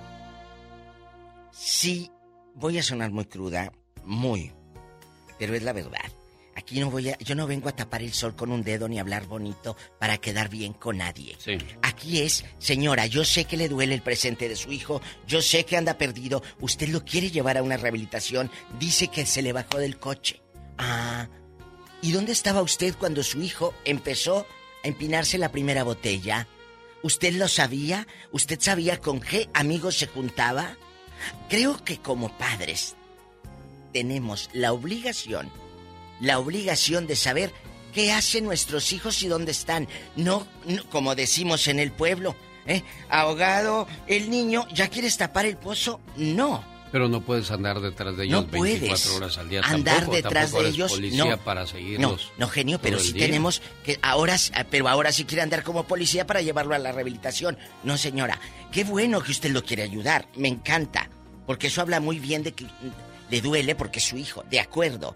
Pero también, ¿por qué no buscamos antes de que pase eso? ¿Por qué no hablar con los hijos? No es de que andes como policía todo el día, no, pero sí decir, ¿quiénes son tus amigos? ¿A dónde vas? Eso sí tenemos que saberlo. Es importante, ¿no? Digo, es que ser papá es una gran responsabilidad. Dios te da hijos vacíos y lo que pongas en ellos, eso va a ser tu trabajo, pero también los hijos. ¡Pola! Ay, Pola, ya está oyendo ladrón otra vez. Su grupo Pola, favorito. Pola, ¿le puedes bajar tantito? Es que estamos hablando acá de... Estamos hablando de un tema muy formal, niña, compórtate. Sí, lo que pasa es que ¿Te el grupo ladrón... Oye, estaba viendo las fechas el otro día en sus redes. Hasta el 2023 tienen vendido ya. Y acaba de, de grabar un dueto Briseida y, y este muchacho Sergio del grupo Ladrón y está muy bueno el tema, ¿eh, Diva? Ahorita, Ay, ahorita le voy a poner un puro pedacito. Diva. Ay, no, yo quiero todo, todo, todo el tema, si no, no. El baile más completo de la historia, sábado 20 de agosto en el Ontario Convention Center con Rehenes, Grupo Brindis, Grupo Ladrón, Los Humildes, de los hermanos Ayala, Los Tiranos del Norte y Grupo Soñador. Boletos en lanusa.com y tiquetón.com. No se lo pierda. Y también quiero ver el mar. Quiero. Y luego se escuchaba el efecto en los 90. No te lo pierdas. Cántale, ladrón. Debes ser el color de tu mirada. Ellos cantan la de tú me quieres lastimar, ¿verdad? Sí, es- Canta la son- bola, tú me quieres lastimar. Ay, la Pola. canta muy bonito. Préndale el micrófono, por favor. Pero tienes que cantarla bien, que estamos en vivo y en cadena Sí, internacional. dígale, ¿eh? dígale, por favor. ¿Tú me quieres lastimar? ¿Ya? ¿Lista? Mírala. Dice una, dice dos. Dice tres. A lo bien grande, Pola. Te quiere lastimar. Tú me quieres ver sufriendo. Eso. Tú me quieres ver muriendo. Y me dices ¿Qué? que no Ah, bueno. Tú me quieres lastimar. Hoy. Échale polita. Que no entiende que te quiero, que no entiende que hoy te espero y contigo quiero estar. También trae anillo Pola. Pero pues no, yo no te puedo besar el anillo así, Pola, más que a la diva. Ese es de fantasía. Sí, lo más Es, seguro. es bisutería. Es que a mí nomás me gusta besar anillos caros, diva. Bueno, luego. Pola, luego hablamos de eso. Vamos al teléfono. Beatriz, buenos días. Le escucha la El diva zar. de México. Y el zar. Amigos, ¿dónde andan escuchando? Betty, ¿dónde estás? ¿Dónde estás? En Phoenix, Arizona. Hay un beso a la gente de Phoenix, Arizona, y a mi amigo Fernando Bravo y a Lupita. Cuéntanos, cuéntanos. No, pues, um, bueno, yo sé que en mi hablada para otra, pero el tema de ustedes es el alcoholismo. Muy fuerte. Pues de hecho, ese, de hecho, pues um, mi esposo mm, bebe, o sea, no, no me, es hasta eso que es buen proveedor, es trabajador, no porque tenga el alcoholismo, deja de trabajar y todo, pero sí, yo pienso que él está muy desde, desde cuando se, se dejó de su primera esposa, porque ellos pues, tuvieron una relación de 30 años y yo pienso que él pues no, no lo superó. Pero pues yo trato de estar con él, ya tenemos nosotros ah, ocho años juntos, pero como les digo, pues a pesar de que sí toma, pues él no deja de trabajar. Pero el borracho Eh, pues, piensa o pues, habla de la otra sí, señora. Es alcohólico. Ah, como cuando ah, tenemos pleitos como de pareja, así. Pues, pero pues, ah, nada más. Pero no, no de que la quieren, ni mucho menos, sino que pues como que me... me- No, pues le, le duele. Fría, por favor, Mónica. Este, yo, yo pienso, no es que la quiera, lo que pasa es que le- a uno, como quiera o no, un divorcio es un, es un atache en la vida de, de uno diva de México. Sí, sí, sí, y sí, te sí. duele porque es un fracaso y andas como un fracasado por la vida. Arturo de Rialto quiere platicar con la diva de México. Le gané antes de que diga usted, diva. Buenos días. Hola. Buenos días, Arturo. Arturo, es muy fuerte este Buenos tema. días a, a todos, un abrazo cordial y al zar de la radio. Ah, pues, ya, ¿eh? Oye, cabezón, ¿cuántas te echas eh, eh, al día o nada más los fines de semana? Cuéntanos. Pues yo la verdad dejé, dejé, bueno, no digo que no me las he hecho, pero pues le digo, y ahorita, ¿qué sería? Una vez al, una vez al mes quizás, tal vez.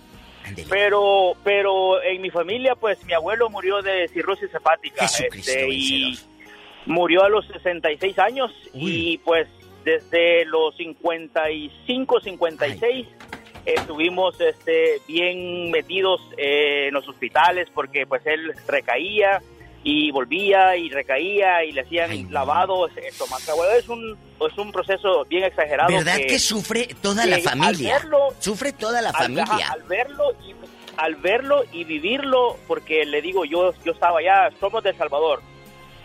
Entonces íbamos en la madrugada a la una de la mañana porque se le inflamaba demasiado el estómago. ¿Qué les dije? Entonces, y la cosa era de que él ah, nunca de verdad nos dimos cuenta que él quiso como rehabilitarse. Sí, pues lo cuando salía del hospital, él estaba, ¿qué sería? Unos tres, cuatro meses, tranquilo, nada. Pero como decimos nosotros, le picaba la tripa y vámonos otra vez. Otra vez. Oye, Entonces- chulo, y aquí hay algo y la cosa es de importante. que ahorita, ahorita una de mis tías ya tiene varios años que de lo que estaban diciendo de los hijos que se, que se Ah, pierden y que todo. se le perdieron. Una tía, hija, hija de él, está pues ah, se pierde, se pierde, Ah. llega- mi abuela pues ella sufre mucho y pues a veces dice que la miran en un parque y así. Entonces es bien duro, es bien difícil. ¿Qué será peor, diva, una hija o un hijo? Hay los dos, genio, pero ¿sabe qué es lo más triste? Sí. Cuando anda, como dice el muchacho, imagínese la pobre viejecita eh, eh, orando porque no sabe ni dónde está la hija No. alcohólica. Ojo, Yo digo que es más duro una hija. Sí, pero, pero aquí la- los dos se me hace porque se están repitiendo los patrones. Ella está repitiendo el patrón del difunto. Murió de cirrosis su padre. Entonces a lo mejor es un escape, pero ojo, no porque sea un escape, porque el padre fue alcohólico, tú vas, ah, yo también me voy Ah, a no, no, codo". eso es, es un pretexto nada más. Mari de Atlanta, platique con... Tampoco a mí no me vengan a decir. Ya, Buenas- Diva, ya pasó. Buenos días, Mari. Ya, Diva, ve- déjeme el abrazo para que Buenos se días. controle. Permítame, Gracias. Mari. Buenos días, Ay, Mari, aquí estoy, mira, de haciendo de tripas corazón Sí, con hombre, estos. un abrazo para usted, Diva. Venga, venga. Gracias. Venga, mi, venga, mi un abrazo pecho. para, la- para los dos. Gracias, chula, pero Sí. dinos tu testimonio. Yo, yo le quiero comentar que mi esposo tomaba mucho, mucho, mucho. O sea, nosotros nos íbamos a casar cuando estábamos chicos y yo realmente este teníamos 17 años. Realmente yo corrí y él se quedó porque era tomaba demasiado. Entonces él siguió tomando y ya a los 20 años nos volvimos a juntar. Después de 20 después de 20 años nos Ah. volvimos a juntar. Entonces este seguía tomando y yo le dije, "Yo me te dejé porque tú tomabas mucho." Claro. Entonces mi esposo ahorita tiene aproximadamente 18 años. Tenemos 22 años juntos. Tiene 18 años que no toma ni una gota de alcohol. Gloria a Dios. Bravo. Nosotros no no no podíamos tener una gota de alcohol en la casa, casa. porque él se la tomaba. Se la tronaba. Ahora tenemos ten- tenemos varias botellas que cuando vienen visitas él les invita un- una copa, Sí, sí. pero Sí. él no toma para nada, nada. Tiene, tiene nada. poder de voluntad y hay que tener pantalones el y poder amor. de voluntad y el amor. Entonces, Mari, nos dejas una enseñanza. El amor. El amor. Por eso yo le digo, es cuando menos debe de abandonar a su hijo esta señora. El amor. eh, y seguirle insistiendo, insistiendo. A lo mejor algún día lo, lo, lo cansa. Y ponerle, ponerle a Dios, a tu hijo. Yo sé que no es fácil decir esto, pero entrégale tu hijo a Dios y dile, Señor, yo no puedo, pero tú sí puedes con tu poder infinito. Y créeme que Dios toca, Dios cambia. Créeme que para la mente de nosotros es imposible, pero para Dios no es imposible. Tenemos llamada, Pola. Sí tenemos por la 4001. Y Alfonso, le escucha la diva. Hola, perdido. Mi querido Zar, mi querida Diva, ¿cómo Ah, están? Pues extrañándote. ¿Dónde te habías metido todos estos meses? Mi genio, mi genio, usted sabe que la Diva, que la Diva le puso ese mote y yo hasta le hice un spot que ya no lo ha pasado, pero pues ahí está. Ah, no sé dónde quedó, dónde quedó ese, ese spot, de veras. A ver, ¿cómo A iba? ver, a ver, ¿Cómo búsquele iba, búsquele. Ildefonso? ¿Cómo Ah, iba? Mientras Pues, a la le, diva. le- le resumí su vida a- ¿Eh? a- al genio de Diva, no es por ahí, no, es por ahí, yo Diva. no estoy diciendo nada a tu mente. Bueno, mira, vamos, a- que lo busque el genio después te lo ponga, pero vamos con el tema, porque esa señora eh, que le pidió consejo al genio, eh, siento que está como mi mamá. Pero aquí el detalle que mi mamá ha insistido tanto con un hermano, eh, mi hermano es, tiene 49 años, desde los 18 años se perdió en las drogas, eh, tiene 30 años perdido en las drogas, pero ah, hace 5 años vinimos por él a Tijuana, lo andaban matando, le abrieron el cuello, le lastimaron los tendones de un brazo, no lo puede mover. El tipo este por por los por lo tanto cristal que se mete en esa droga perdió toda la dentadura. La sangre. Lo metimos a un centro de rehabilitación un año, Diva. Un año enterito mi mamá estuvo pagando mes con mes con mes en la ciudad de, de Michoacán, en, en La Piedad, en un centro cristiano. Se les eh, fuimos por él. Se les peló. Salió el año, el día que, no, no, el día que fuimos por él a recogerlo después de un año, ese mismo día se salió y volvió a meterse drogas. Ahí está. Entonces se perdió peor. Imagínate andar descalzo, Es que lo necesitas. caminando con los Escúchame, Ildefonso. Y escúchenme.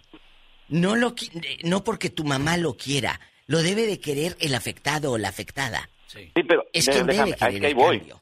Ahí que voy. Después de que ya lo vimos otra vez en las últimas, mi mamá volvió a meterlo al centro de rehabilitación. Volvimos a llevarlo. Me gritó, bueno, como no tienes una idea porque a mí me tocó, Sí, estas se con las que lo agarraron. muy groseros. Ajá.